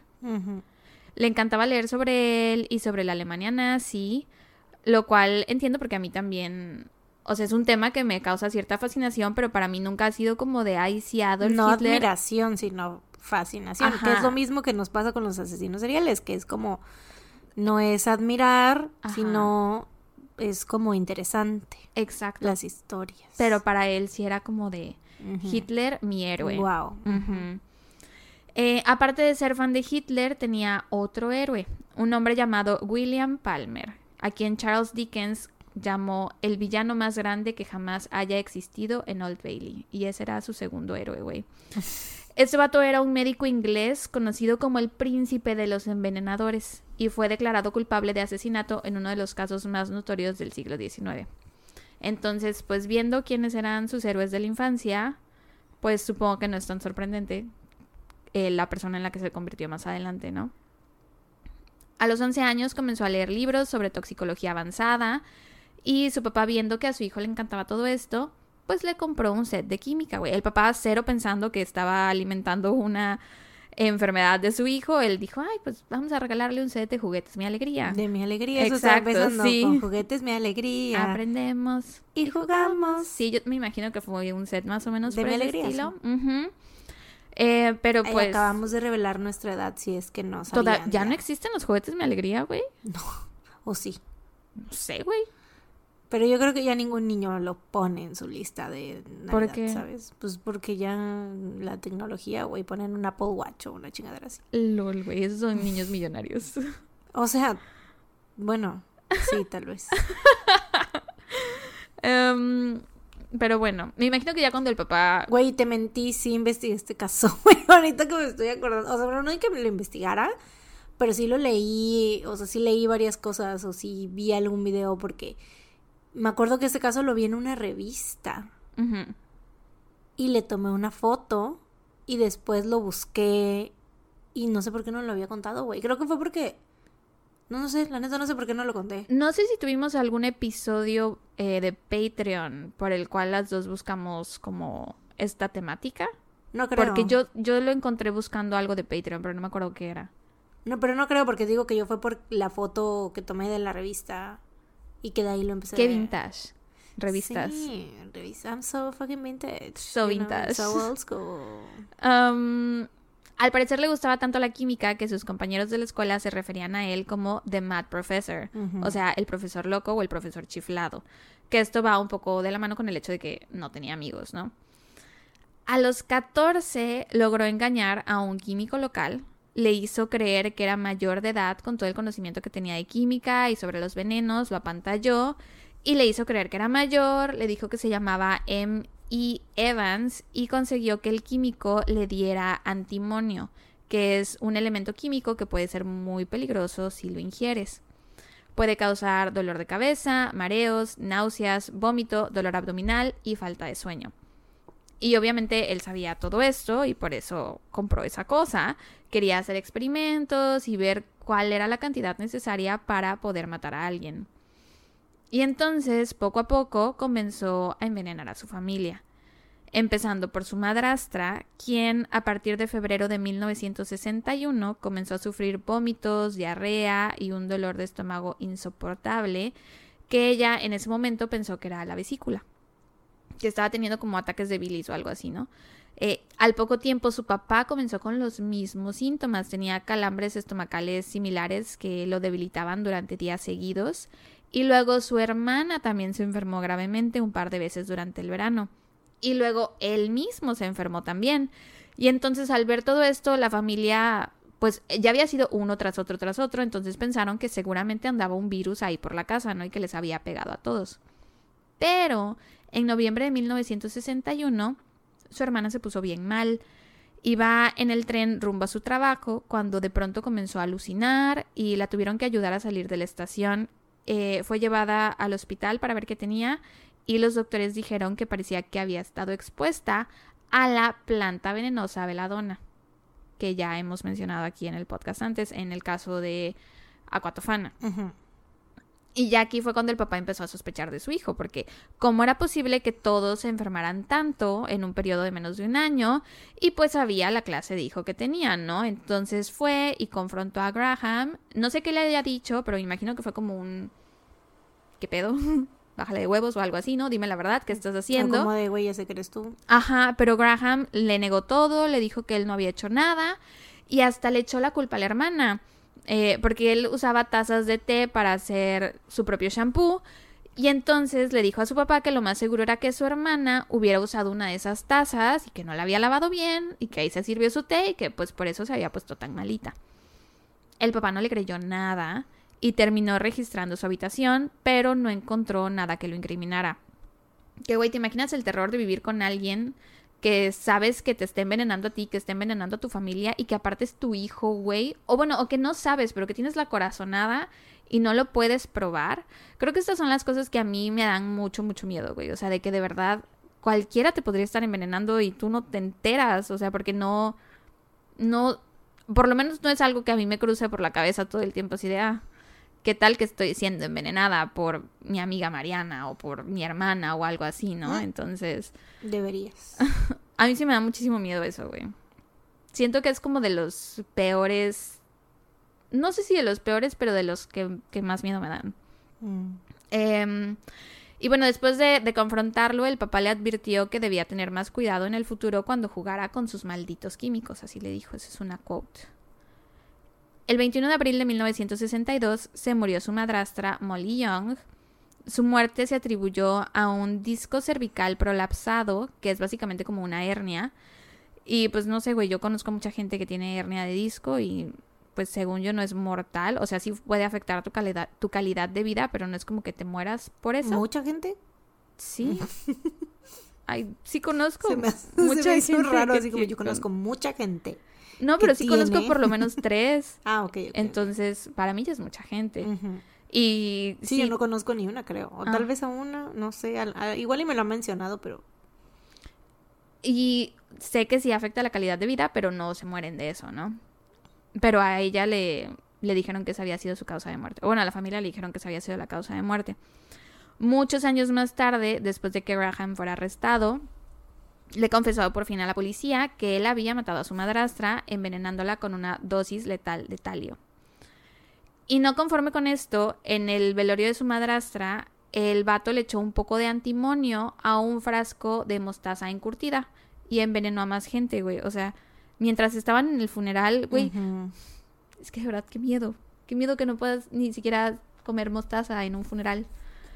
Eh, no sé cuál era su problema, la neta. Eh, y yo creo que para este punto su papá ya debía sospechar mucho más de él porque ya era demasiada coincidencia de que todas estas cosas le estuvieran pasando a su familia, ¿no? Y luego para colmo, El pobre papá sin comer, así de... No, ni madres. Comía solo en la calle. Solo en la calle, güey. Sí. Eh, él mismo se empezó a enfermar y se puso bien grave. Y como ya traía la espinita de que a lo mejor Graham lo estaba envenenando, fue al doctor a que le hicieran una prueba, unos análisis. Eh, Y la cosa es que ahí le confirmaron su teoría. Le dijeron que sufría de envenenamiento por antimonio y que si hubiera recibido una dosis más de este veneno, se hubiera muerto. Mm. O sea que igual y si no hubiera ido ese mismo día, Graham lo hubiera terminado matando igual que a su madrastra. La cuestión es que aunque el papá estaba seguro de que era Graham, eh, quien estaba detrás de todo esto no tenía pruebas. O sea, ya había revisado su cuarto y no había encontrado nada. En la casa no había nada. Eh, y entonces, ¿te acuerdas de sus tíos con los que se había ido a vivir cuando tenía 14 semanas? Pues su tía también sospechaba de él, porque sabía de su fascinación con la química y los venenos. Y entonces fue a hablar con el señor Hughes, que era su profesor de ciencias, y ahí ya le cayó el chahuistle, güey, al Graham, porque el señor Hughes revisó su escritorio y encontró varias botellas de veneno. Se hicieron arreglos para que Graham fuera entrevistado por un psiquiatra, haciéndose pasar por un consejero de carreras, quien contactó a la policía después de que Graham revelara su amplio conocimiento sobre venenos y toxicología. Que, güey, podía usar su poder para bien, perfectamente. O sea, era un niño muy, muy listo, muy inteligente. Tenía 14 años, güey, que, de nuevo, no conozco a nadie de esa edad que tenga una pasión tan inmensa por la química y la toxicología y los venenos pero eligió el camino del Los hay, los hay. Pero no conozco. Claramente. Ah, Eso es lo que dije. Sí, claro, claro. Sí, pues está Heisenberg. Así pasa cuando eliges el camino del mal. Sí. Química. La química es como. Siento que. O sea, es como, no sé, como hacerte experto en. Es que creo que no hay otra cosa que se le compare, güey, ¿sabes? O sea, porque es como de que esa cosa que te haces experto y que la puedes usar para bien o para mal.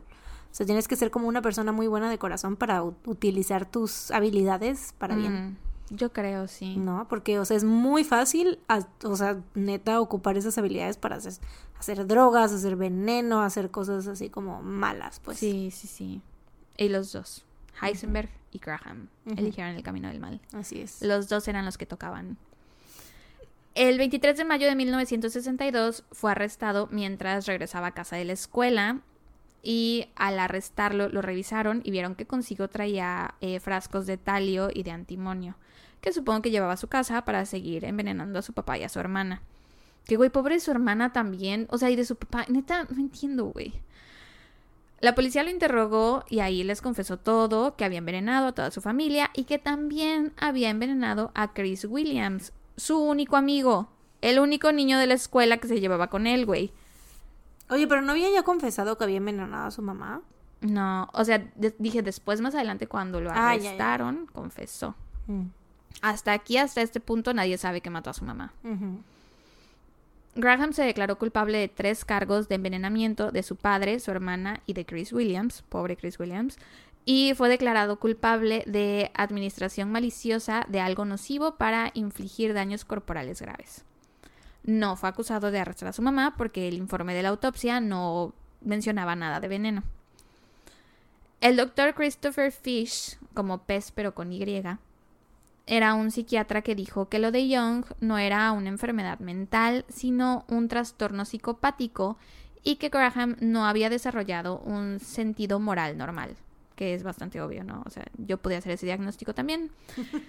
Eh, dijo también que era extremadamente probable que Graham volviera a delinquir y contó que en una conversación Graham le dijo que le hacía falta su antimonio y que extrañaba el poder que le daba. Mm. Sí. O sea, lo hacía sentir como súper poderoso, güey. Sí, sí, sí, como eran sus piedras del infinito, güey. Ándale, sí. El doctor recomendó que fuera enviado al Broadmoor Hospital, que era una institución para pacientes con trastornos mentales que habían cometido delitos, y se supone que el juez dijo que Graham pasaría por lo menos 15 años detenido en ese hospital, pero terminó saliendo mucho antes. Y de hecho dicen que aún estando institucionalizado siguió haciendo de las suyas, porque durante su estancia en el hospital hubo un par de incidentes de envenenamiento. Por ejemplo, se encontró Harpic en el café de una de las enfermeras y hubo alguien que hasta murió envenenado por cianuro. Sí, güey. O sea, no paraba con su chingada adicción a envenenar, güey. No entiendo qué sentía, por qué lo hacía, cuál era su motivo. O sea, de verdad envenenaba gente por envenenar gente. Era como Pues es que es como su pinche así de que, mm, no sé, como sentirse Dios, ¿sabes? Así de que ah, yo puedo quitarle la vida a las personas que yo quiera en el momento que yo quiera y lo voy a hacer. Pues sí, puede ser que fuera eso, porque de verdad no entiendo. Sí, literal complejo de Dios. Eh, algunos miembros del, del, personal y sus mismos compañeros sospechaban de él, sobre todo porque se la pasaba hablando todo el tiempo a detalle sobre cómo se podía extraer el cianuro de las hojas de laurel. Y los terrenos del hospital estaban cubiertos de laureles. Entonces, pues lo más seguro es que de ahí haya agarrado el cianuro. Sin embargo, nunca se pudo probar que él fuera el culpable, así que la muerte se declaró oficialmente como un suicidio. Eh, Graham continuó leyendo libros de medicina y de toxicología que encontró en la biblioteca del hospital y también continuó leyendo sobre los nazis. Y hubo un momento de su vida en que hasta se dejó crecer el bigotito como lo traía Hitler, güey. e imitaba sus discursos y se la pasaba escuchando a Richard Wagner, que había sido uno de los ídolos de Hitler. O sea, para mí aquí Graham me recuerda como a Ollie London, pero, o sea, lo que Ollie London es a Jimin, Graham era a Hitler, güey. Así de que quería ser él. En 1965 solicitó por primera vez que lo dejaran en libertad, pero su padre y su hermana declararon que ningún familiar lo iba a recibir en su casa. Y el papá aparte dijo que él creía que su hijo jamás debería ser liberado. Pues no, güey, qué verga lo van a querer si andaba envenenando a quien se le pusiera enfrente, güey. Ya sé. Sin embargo, en junio de 1970 fue puesto en libertad después de solo haber cumplido ocho años de su sentencia, porque el psiquiatra de la prisión dijo que ya no parecía estar obsesionado con, y cito, los venenos, la violencia y las travesuras. LOL. ¿Le llamarías travesura, a envenenar gente, güey? Travesura, neta. La cosa es que dijo que él consideraba que Graham ya no era un peligro para los demás. Sin embargo, antes de salir del hospital, Graham le dijo a una enfermera, cuando salga, mataré a una persona por cada año que pasé encerrado en este lugar. Y aún así lo dejaron salir, güey. Después de su liberación, se quedó por un tiempo en casa de su hermana Winifred, güey que no sé cómo verga, güey, yo no podría, o sea, neta, la hermana del año, yo creo, porque yo no podría albergar en mi casa a mi hermano que sé que me estuvo envenenando cuando yo era niña. Eh, pero bueno, se quedó en su casa y ella vivía aparte con su esposo Hemel Hempstead. Eh, no pasó mucho tiempo para que volviera a sus andadas, o sea, en un par de semanas ya había comprado tartrato de antimonio y potasio italio.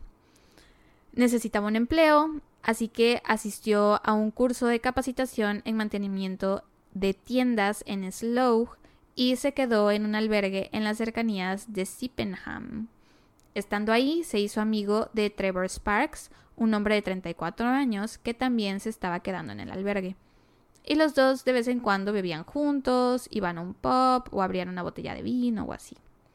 La noche del 10 de febrero, Graham le sirvió un vaso con agua a Sparks. Poco más tarde, no lo bebas, Sparks.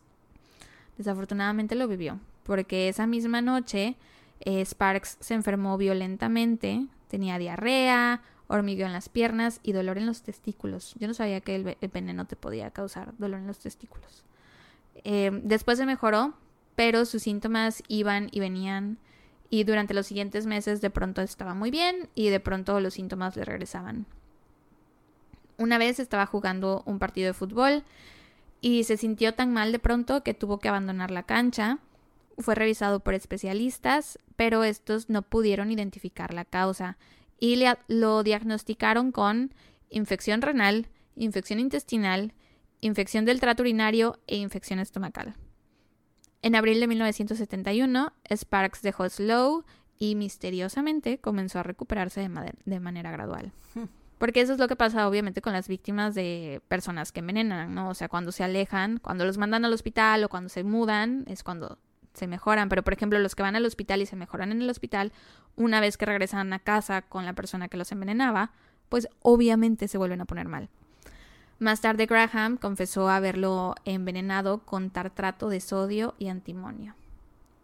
Güey, mi, mi computadora corrigió todas las palabras envenenado por enseñado. Todas. Graham era maestro. Enseñaba. Había enseñado contra tartrato de sodio y antimonio a Sparks.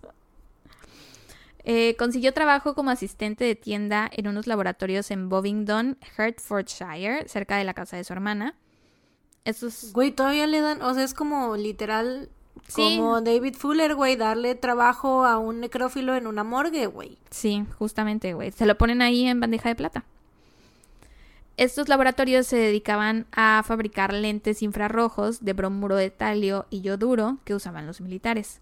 Y por esto fue que él entró a trabajar ahí, porque dijo, ah, pues voy a tener acceso a todas estas cosas, me voy a poder llevar para mi casa, para mis proyectos.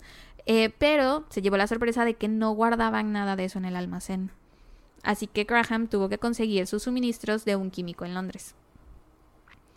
Pero pues no podías ir a las tiendas y pedir que te vendieran estas cosas así como así. Tenías que meter oficios o documentos que te avalaran que sabías qué estabas comprando, para qué, que tenías buenos antecedentes y que ibas a hacer buen uso de estas cosas, ¿no?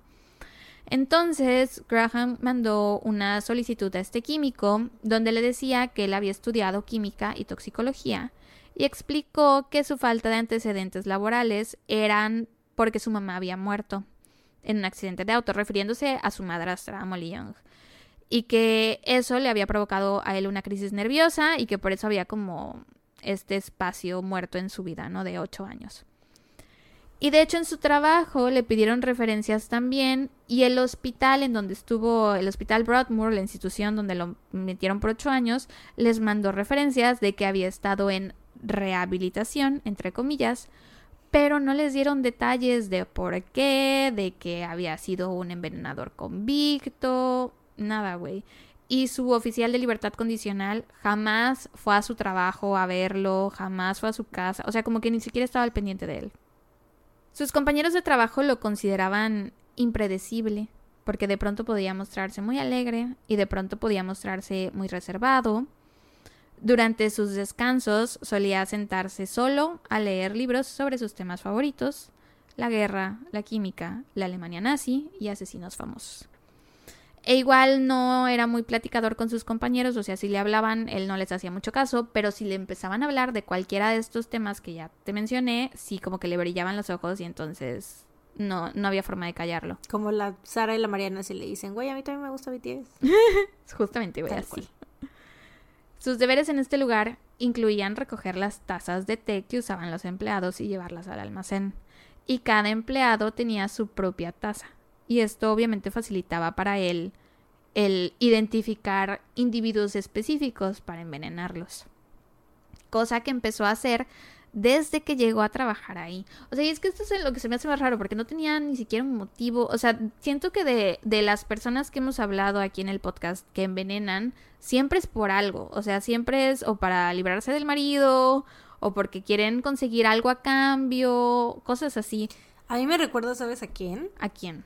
A alguien de quien ya hemos hablado en el podcast. ¿A quién? Este, a la... Mm, Ay, ni me acuerdo cómo se llamaba el caso, güey. Pero la cosa es que la de Canadá, que era enfermera y que. Ah, tú contaste ese, ¿no? Sí, que se metió a. No me acuerdo que era daycare, algo así, de ancianos y que, mataba a los. Sí, pues les inyectaba dosis letales de morfina. Sí, es cierto, sí, es cierto. Y, era, y ella no obtenía nada más que. Y, o sea, ella lo dijo después. Por eso te decía yo esto del complejo de Dios. O sea, de que. Porque se, me acuerdo que esa vez tuvimos esa conversación de que o sea, no obtenía ningún beneficio así de que fuera por dinero, por y no era una muerte violenta que tú dijeras, ay, porque era una persona violenta y quería descargarse o que no hay motivos sexuales tampoco, ¿no? De que, ay, quiere excitarse, lo que sea. No, güey, o sea, es más como un... El, les genera cierta satisfacción tener en sus manos la vida de las personas, o sea, de que poder matar gente, o sea, que la vida de alguien ¿Sabes? O sea, como de que, ay, pues, yo cuando quiera puedo matar a este y este y este. Sí. Y nadie va a saber que soy yo. Güey, de hecho, una tonzoncita hace poco nos mandó un mensaje por Instagram de que justo acababa de escuchar ese episodio y que justo acababa de entrar al hospital. Sí, y que entonces cada vez que entraba la enfermera a ponerle sus medicamentos, le preguntaba así, ¿qué me estás poniendo? ¿Y por qué me pones esto? No me acuerdo quién, quién fue en este momento, pero fue hace poco, hace como dos semanas, entonces saludos. sí, estamos aquí para generarles traumas Desbloquearles nuevos miedos cada vez. O sea, ya al igual la gente. O sea, también me acuerdo que con el de necrófilos que estaban diciendo de que, güey, es que ya mi, mi, mi, miedo ya no termina cuando al morir, Ajá, Es después de que me muero que me van a hacer, güey. Sí, y ya saben, sus desbloqueadoras de miedos favoritas. Venten con nosotras para eso. Em, pero bueno, si te digo, empezó a hacer esto desde que entró a trabajar. Al principio se centró sobre todo en sus colegas inmediatos. Les ponía un poquito de veneno en el té o en el café.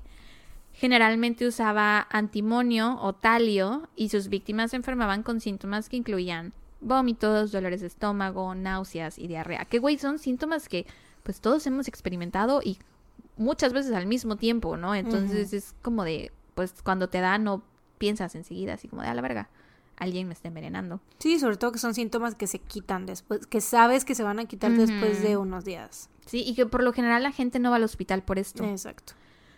Inicialmente pensaron que una de dos.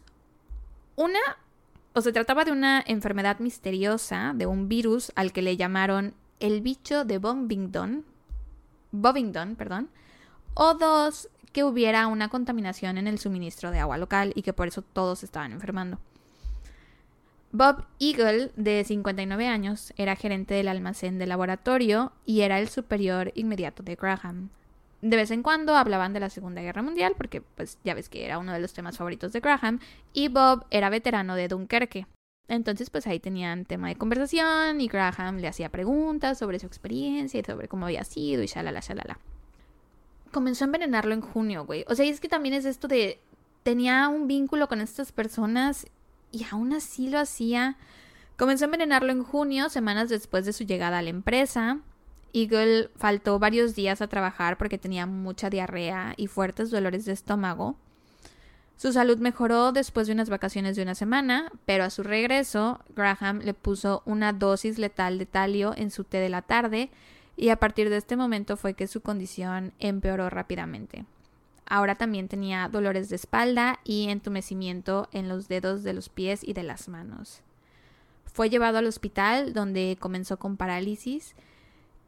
Y lo peor de todo es que Graham se hacía el preocupado, güey. El pendejo llamaba al hospital todo el tiempo para preguntar cómo estaba, que si necesitaba algo, que si había noticias. Según él estaba muy al pendiente y preocupado. Desafortunadamente, Eagle murió el 7 de julio de 1971.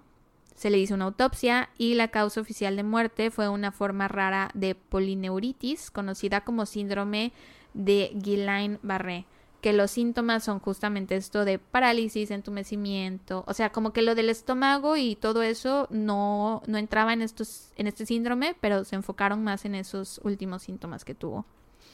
Y Doctor House así de, es lupus. Porque lupus out of all things. ¿Qué? Porque lupus out of all siempre decía, Doctor House siempre pensaba que era lupus, güey. ¿Sí? Sí. Siempre me acuerdo mucho de un episodio de Doctor House que yo no sabía que esto existía, güey, de una morra que va al hospital porque según le duele algo y entonces la empiezan a revisar y el Doctor House así como de que algo no le cuadraba y era de que si le tocaban, o sea, al final la morra no tenía sensaciones, o sea, no sentía el mm. dolor, pero ella sí hacía la que sí. Entonces Doctor House se cuenta que le pegaba en una rodilla para ver si su reflejo era real o falso y ahí se dio cuenta que era falso. Y yo así de, wow, yo no tenía idea que esta enfermedad existía o este síndrome, lo que sea, como se diga. Wow, yo no tenía idea. Aprende uno muchas cosas viendo programas de doctores. Las personas que se hayan echado las 19 temporadas de Grey's Anatomy ya se pueden titular, yo creo. Eh, Graham asistió al funeral de Eagle e incluso mencionó que era muy triste que Bob hubiera atravesado todos los horrores de Dunkerque para terminar siendo víctima de un extraño virus. Que es como de vete a la verga, neta pinche pendejo. Y mientras Eagle estaba en el hospital internado, este vato no se quedó cruzado de brazos. Y, o sea, él necesitaba seguir envenenando gente, así que empezó a envenenar a otro compañero de trabajo, un hombre llamado Ron Hewitt, que era asistente de Eagle y que aparte ya había anunciado que iba a renunciar, porque ves que tienes que anunciar con anticipación que vas a dejar la empresa o lo que sea. Pues en eso estaba este güey, estaba trabajando ya sus últimos días. Y entonces, eh, aparte habían contratado a Graham como su reemplazo.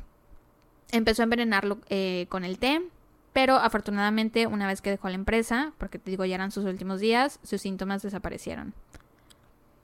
Por la muerte de Eagle y la partida de Ron Hewitt, Graham fue ascendido a jefe de almacén, o sea, y aparte lo promovieron. Aparte le fue re bien. Y durante los siguientes meses sus envenenamientos se limitaron a pequeñas dosis de antimonio en el té de su compañera de trabajo, Diana Smart. Y lo hacía cada vez que Diana lo hacía enojar o molestar o lo irritaba de cualquier forma. Una vez en su diario escribió, Diana me, me irritó ayer, así que la mandé a su casa con un ataque de náuseas. Solo le di algo para sacudirla. Ahora lamento no haberle dado una dosis mayor, capaz de mantenerla en casa durante unos días. Güey, qué poca Te digo, es el complejo de Dios de decir así de, güey, yo controlo todo y a mí si me haces algo, tras, te vas a enfermar. O sea, yo voy a hacer que te enfermes. Pero qué horror, güey, que nada más porque te peleas con alguien y había gente con la que ni siquiera tenía un motivo, o sea, gente que estaba que era cercana a él, güey, o sea, no mames. Sí, bueno, por lo menos la Diana lo hacía enojar. a cambio. El 8 de octubre de 1871, Graham puso acetato de talio en el té de David Tilson. Tilson no se lo tomó porque al probarlo lo sintió muy dulce. Y es que para disimular el sabor extraño del veneno, eh, Graham le había echado mucho azúcar. Entonces Tilson lo probó un poco y no se lo terminó. Y uno pensaría, ay, bueno, pues ya se la libró, ¿no? Pues no. Porque una semana después, Graham lo volvió a intentar y le dio una segunda dosis. Y esta vez Tilson sí se tomó el café. Fue ingresado al hospital con las piernas entumecidas, dificultad para respirar y dolor en el pecho. Su piel quedó tan sensible con todo esto que no podía ni soportar el peso de las sábanas. O sea, le le dolía demasiado. Que no me puedo ni imaginar cómo debe ser eso, güey. O sea, es algo que ni siquiera se me ocurriría que puede pasar, que las sábanas te pesen, te causen dolor, no sé. Y también perdió todo su cabello, todo se le cayó. Eventualmente logró recuperarse, pero el envenenamiento lo dejó permanentemente impotente. Y el hijo de la chingada de Graham planeaba irlo a visitar mientras estaba en el hospital para ofrecerle una botella de brandy con más talio, güey. Neta, ¿cuál es su pinche problema? Y al mismo tiempo que envenenaba a Tilson, estaba envenenando también a otro empleado de los laboratorios, un hombre llamado Jethro Bat. Un día Graham lo invitó a su casa y ahí le preparó un café y le dio 4 gramos de talio en dos dosis. Y esto era suficiente para matarlo. Bat no se tomó el café porque lo probó y le pareció que estaba muy fuerte, entonces nada más le tomó un poquito, pero ese poquito fue suficiente para mandarlo al hospital. Tenía fuertes dolores de estómago y pecho, se le cayó todo el cabello y aparte por el talio se volvió suicida. O sea, no sé qué efecto tenga que le haya provocado esto, pero empezó a tener pensamientos y conductas suicidas. Por suerte logró recuperarse, pero al igual que Tilson también quedó impotente para siempre. Y sobre esto en su diario Graham escribió, me siento bastante avergonzado en mi acción de dañar a Bat. O sea que puede ser que haya sentido un poco de remordimiento por este caso en específico. Fred Biggs era un concejal local de 56 años y empleado a tiempo parcial en el laboratorio Hatlands. Graham lo envenenó con antimonio, lo que le provocó los síntomas típicos del bicho de Bovingdon, que eran vómitos, dolores de estómago, náuseas y diarrea. Y el verdadero bicho de Buffington era Graham. Era el bicho real, güey. El bichote. No, bichote no, güey. No merece ser llamado bichote. O sea, pero me refiero al bicho grande. Mm. No a. Es que yo ya. No relacionado con bichota. Bichota, yo, Carol G, güey. No, no. Un bicho gigante. Y así de él no se merece el título de bichota. No, como una gran cucaracha. Mm, una cucaracha que medía por lo menos unos 70 o algo así. Sí, sí, sí. Gran cucarachón se nos puso sentimental. El 30 de octubre de 1971, Graham puso tres dosis de acetato de talio en el té de Fred Biggs. Al día siguiente, Biggs despertó con dolores en el pecho y problemas para caminar.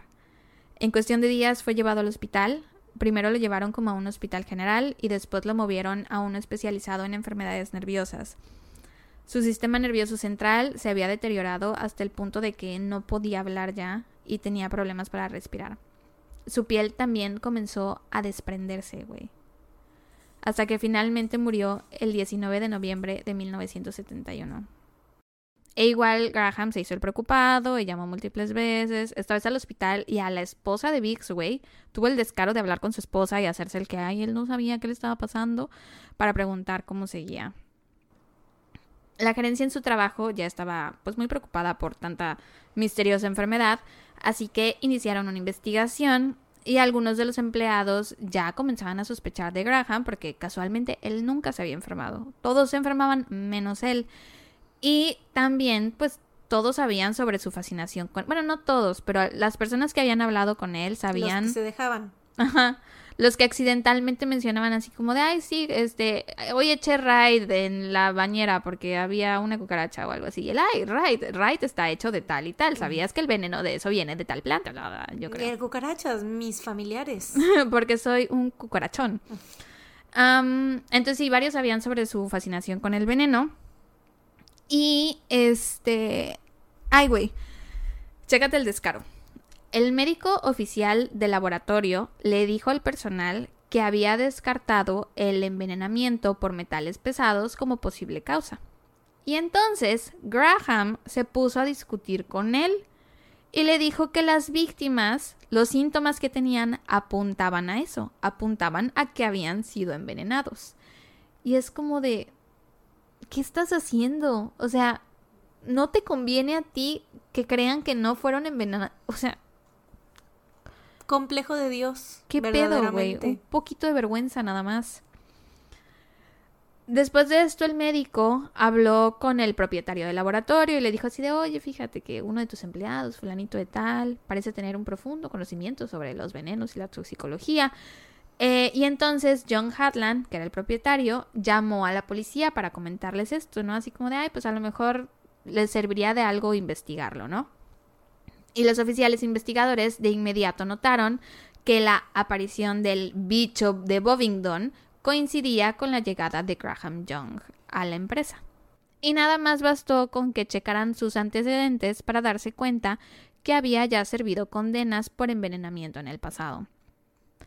Que nada de esto hubiera pasado, güey, si su oficial de libertad condicional hubiera estado al tiro, pero bueno. Graham fue arrestado en la casa de sus tíos el 20 de noviembre de 1971. Güey, yo nunca jamás lo hubiera recibido en mi casa. Eso te iba a decir, güey. Qué valor de sus tíos? de su hermana, de... O sea, se ve que su papá nunca lo volvió a ver, güey. O sea, su papá dijo, sayonara, arrivederci, hijo mío. Pues casi se muere, güey. O sea, literal le dijeron así de, señor, si usted se hubiera esperado un día más, vale... Sí, vale, vale verga. verga. Sí. Pero bueno, sí, lo arrestaron en casa de sus tíos el 20 de noviembre de 1971 no se encontró nada incriminatorio en su persona y él negó haber actuado mal, pero mientras se lo llevaban, su tía lo escuchó preguntar a los oficiales, ¿por cuál me están arrestando? Que es así de neta. Por todos. Cuando la policía registró su dormitorio, lo primero que vieron fueron esvásticas y fotografías de Hitler, güey y de otros nazis colgadas así por todo su cuarto. O sea, haz de cuenta que él en K-Popper, pero de Hitler. Sí, sí, sí. O sea, tal cual. Encontraron una gran cantidad de botellas que contenían venenos, incluidos 434 miligramos de talio y 32.33 gramos de antimonio, que era me acordé del meme de la, de la chavita que está con esa pose así con la, con la bolsa y que, que a la que siempre le editan con caras de, de merch de famosos, o sea que... Ajá, sí, y con el Hitler. Ajá, sí me lo imaginé, güey, con sus esvásticas. Es él, güey, era él, de verdad. Hagan el meme, por favor. Mariana poniéndolos a trabajar. y yo háganlo, por favor. Háganlo, por favor, y gracias. Eh, pues sí, encontraron también 32.33 gramos de antimonio, que era equivalente a 200 veces la dosis letal, güey. ¿Para qué verga necesitaba tanto, güey? ¿Y por qué nunca experimentaba con él mismo, para empezar? Bueno, lo hizo una vez. Porque ya lo había hecho, sí. Y ya dijo, ah, no, ¿quién se va a quedar para envenenar a todas las demás personas? No me puedo morir yo. Güey, de hecho yo creo que también por eso admiraba tanto la Alemania nazi, porque dentro de las cosas que hicieron en los campos de concentración fueron como experimentos. Y él, como al ser un, una especie de científico, él lo que hacía eran experimentos, o sea, así veía él las cosas. Mm, pero bueno, también tenía otros venenos como atropina, aconitina y digital, que resulta, porque yo dije, ¿cómo que digital? Es una planta, hay una planta que se llama digital y es venenosa. Y también encontraron un diario en donde detallaba todo, güey. Las dosis que había administrado, sus efectos y si iba a permitir que cada persona viviera o muriera. Que ahí fue donde encontraron la confesión de... Te digo. De lo de su madrastra. Complejo de Dios, güey, de que yo decido quién vive y quién muere. Está en mis manos por completo, tengo el control y nadie lo va a saber. O sea, es eso, es como ese, es, es un sentimiento más que una más que una reacción de, de él, de su cuerpo, ¿sabes? Porque te digo, la mayoría de las personas es más como que esta reacción de, de que, ay, esto me, me da, mm, no sé, o sea, es diferente tipo de satisfacción, pues, ¿no? O sea, es una satisfacción más como introspectiva, diría yo, como de, o sea, sí, pues de tener como el complejo de, de que todo está en mis manos. Ese es otro tipo de poder.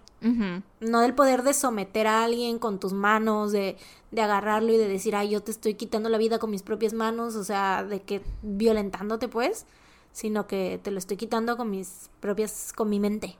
No, yo creo que sí es un poco eso, pero también es como el que no sabes que soy yo y no sabes qué te está pasando, como el, el que yo sé algo que nadie más sabe. También, sí, sí. Siento que también puede ser eso. Em, bueno, sí te digo, en el diario encontraron todo de que había envenenado a su madrastra, lo de su compañera de trabajo que lo hacía enojar y que por eso le envenenaba, todo, todo, todo. Graham confesó haber envenenado a Eagle, a Vix, a Bat, a Tilson y Trevor Sparks y dijo que deliberadamente usó diferentes venenos para confundir a los médicos, porque sí, no todos presentaban los mismos síntomas, algunos eran más como de de que problemas de las piernas o entumecimiento de brazos, lo que fuera, y otros eran más cosas estomacales. Entonces sí, lo hacía para confundir a los médicos. También se jactó de haber cometido el asesinato perfecto al matar a su madrastra Molly. Eh, y después de esto estuvo 20 minutos explicándole a los oficiales sobre los efectos que tiene el talio en el cuerpo humano. O sea, de verdad era su gran pasión, güey. Cuando se le preguntó por qué había envenenado a personas que eran sus amigos y colegas, respondió, supongo que había dejado de verlos como personas. Al menos una parte de mí lo había hecho. Eran simplemente conejillos de indias. Graham fue acusado de dos cargos de asesinato, dos cargos de intento de asesinato, cuatro cargos de administración de veneno con la intención de herir y cuatro cargos alternativos de administración de veneno con la intención de causar daños corporales graves. Y tuvo el nervio de declararse inocente, güey.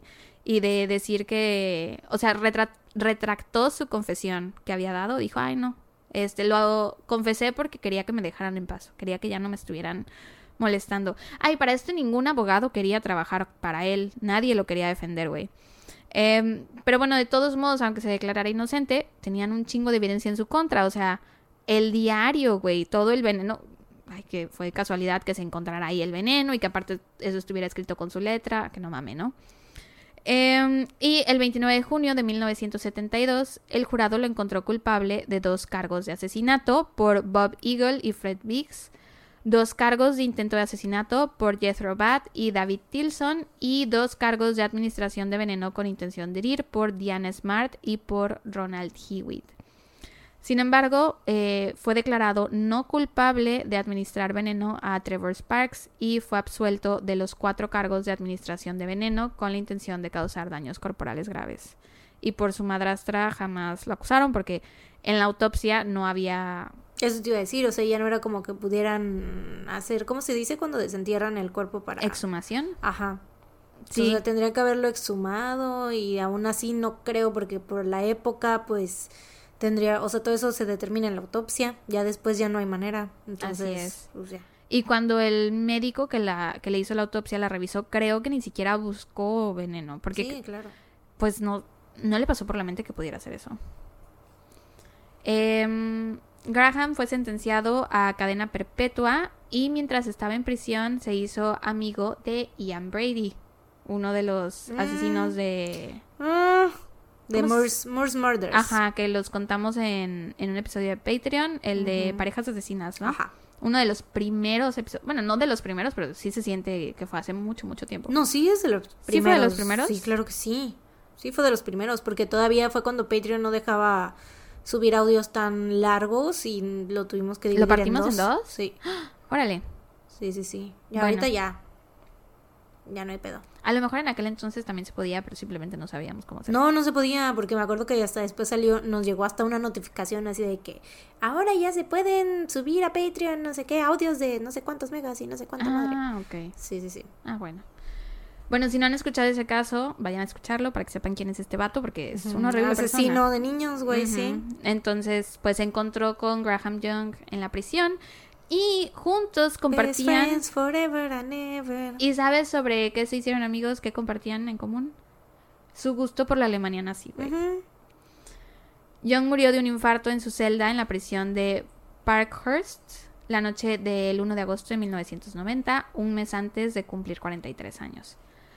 Y eh, como no tenía antecedentes de enfermedad cardíaca, se ha especulado que o se suicidó o fue asesinado por presos o por personal penitenciario porque no se sentían seguros teniéndolo a su alrededor. La neta, güey. Porque incluso cuando recién lo metieron a prisión, logró hacer un veneno, güey, con productos de limpieza. Creo que eh, combinó como siete productos de limpieza y creó un veneno para el que no había ningún antídoto.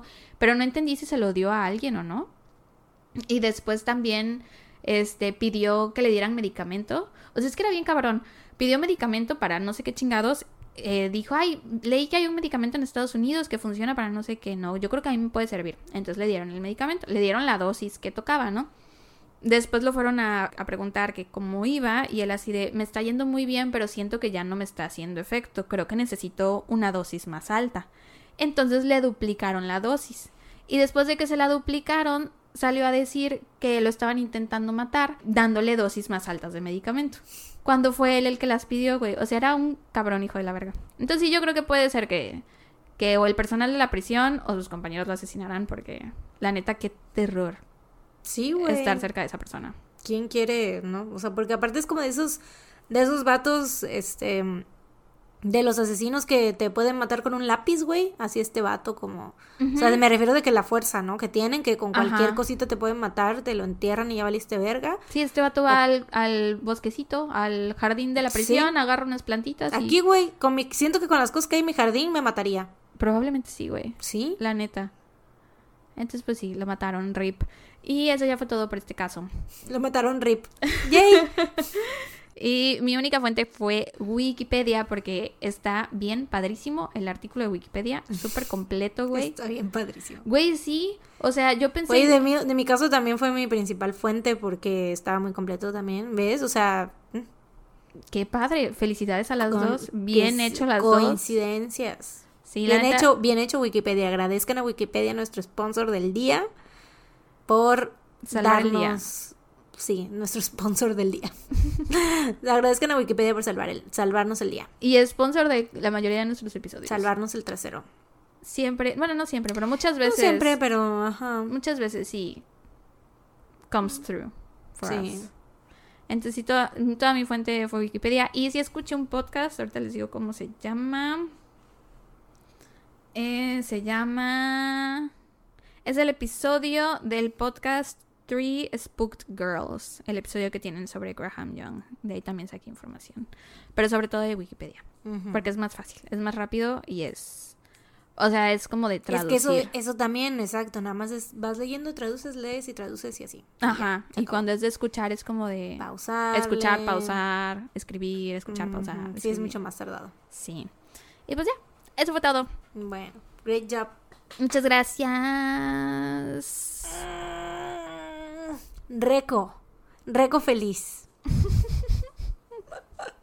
Bien, siento que es que te digo que soy la tía, güey, soy la tía moderna de, Y aparte la... gente no vio tu movimiento. El movimiento nada más te hizo más señora, güey.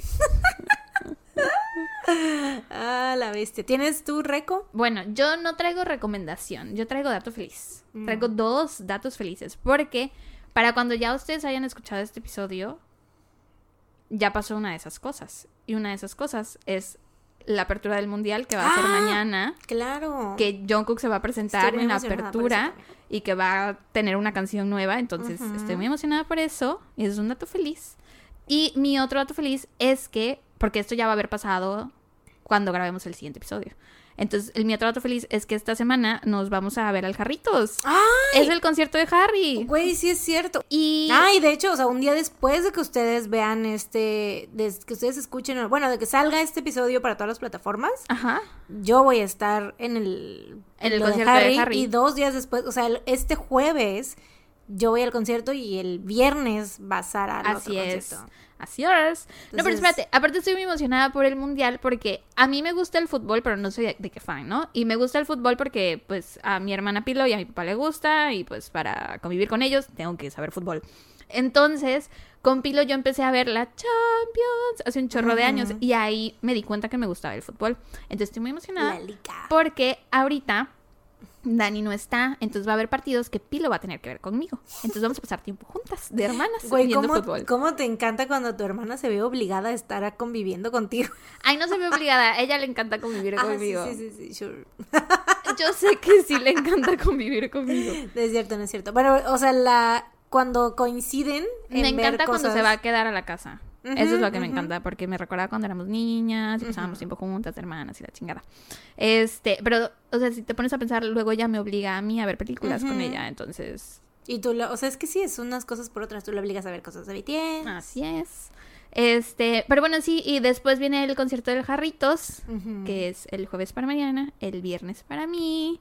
I'm very excited. Sí, es cierto, güey, ¿no? O sea, estoy Speechless. No sé, cómo no se me ocurrieron esas dos cosas, güey. O sea, es como que no es. Ahorita en este momento que está sucediendo esto, que estamos hablando de esto, no estoy consciente de la cercanía de estas dos cosas. Sí. ¿Sabes? O sea, estoy muy emocionada por ambas cosas. Pero en este momento no estaba consciente que ya eran esta semana, güey. Pues, o sea, que ya lo de John Coquitos mañana y que lo de, lo de Jarras faltan, o sea... Pues acabe el No estaba consciente, güey.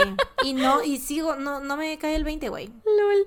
Bueno, este... Y del, del concierto, Mariana y yo estábamos hablando porque ya salió la noticia de que Olivia y Harry ya cortaron. Y, güey, pues, ¿qué tal que Harry nos jala Entonces, pues, es nuestra oportunidad, nuestro momento de brillar. Más de Sara que mío, porque yo lastimosamente voy a ir con el hombre, entonces... Sí.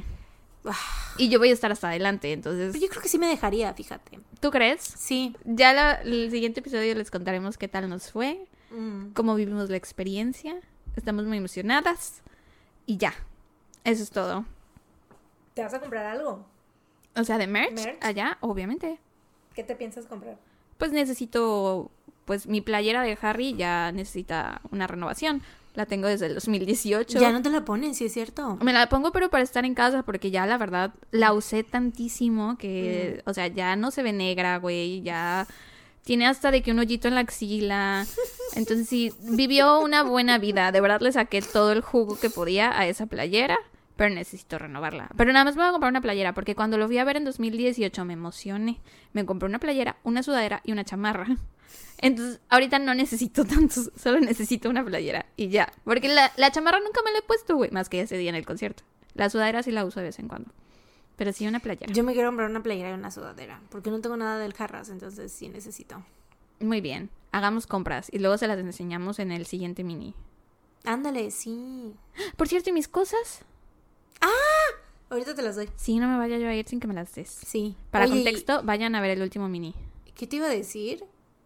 Ah, pues de hecho, igual le hacemos blog, ¿no? También del concierto. O sea, igual les mandamos. O sea, obviamente en algún mini les ponemos a lo mejor. O sea, o clips, cosas que grabemos mientras. No necesariamente blog, pero. Pues nosotros en el concierto, ¿no? Yo voy a bloguear para mi canal. Ah, Entonces puedo usar clips Ándale, de eso para. Para ponérselo a los Patreons. Pues podemos activar el Close Friends ese día. Ese día usar el ah, Close Friends para los Patreons Baby. Porque. Esos días. No lo, no, lo, no lo usamos. Esos días. Así es. Va. Pues bueno, eso ha sido todo por el episodio de hoy. Esperamos que lo hayan disfrutado tanto como se pueden disfrutar estos casos. Nos escuchan la próxima semana. Si no. Ajá. Sí. Con un episodio más de su podcast favorito. No salgas de casa. Mientras tanto, cuídense. Ah, perdón. ¿Y yo qué? y yo, that's my cue, that's my cue, that's my cue. me toca, me toca, me toca. Entonces, tanto cuídense y recuerden. No salgan de casa. Dun, dun, dun. Bye. Adiós.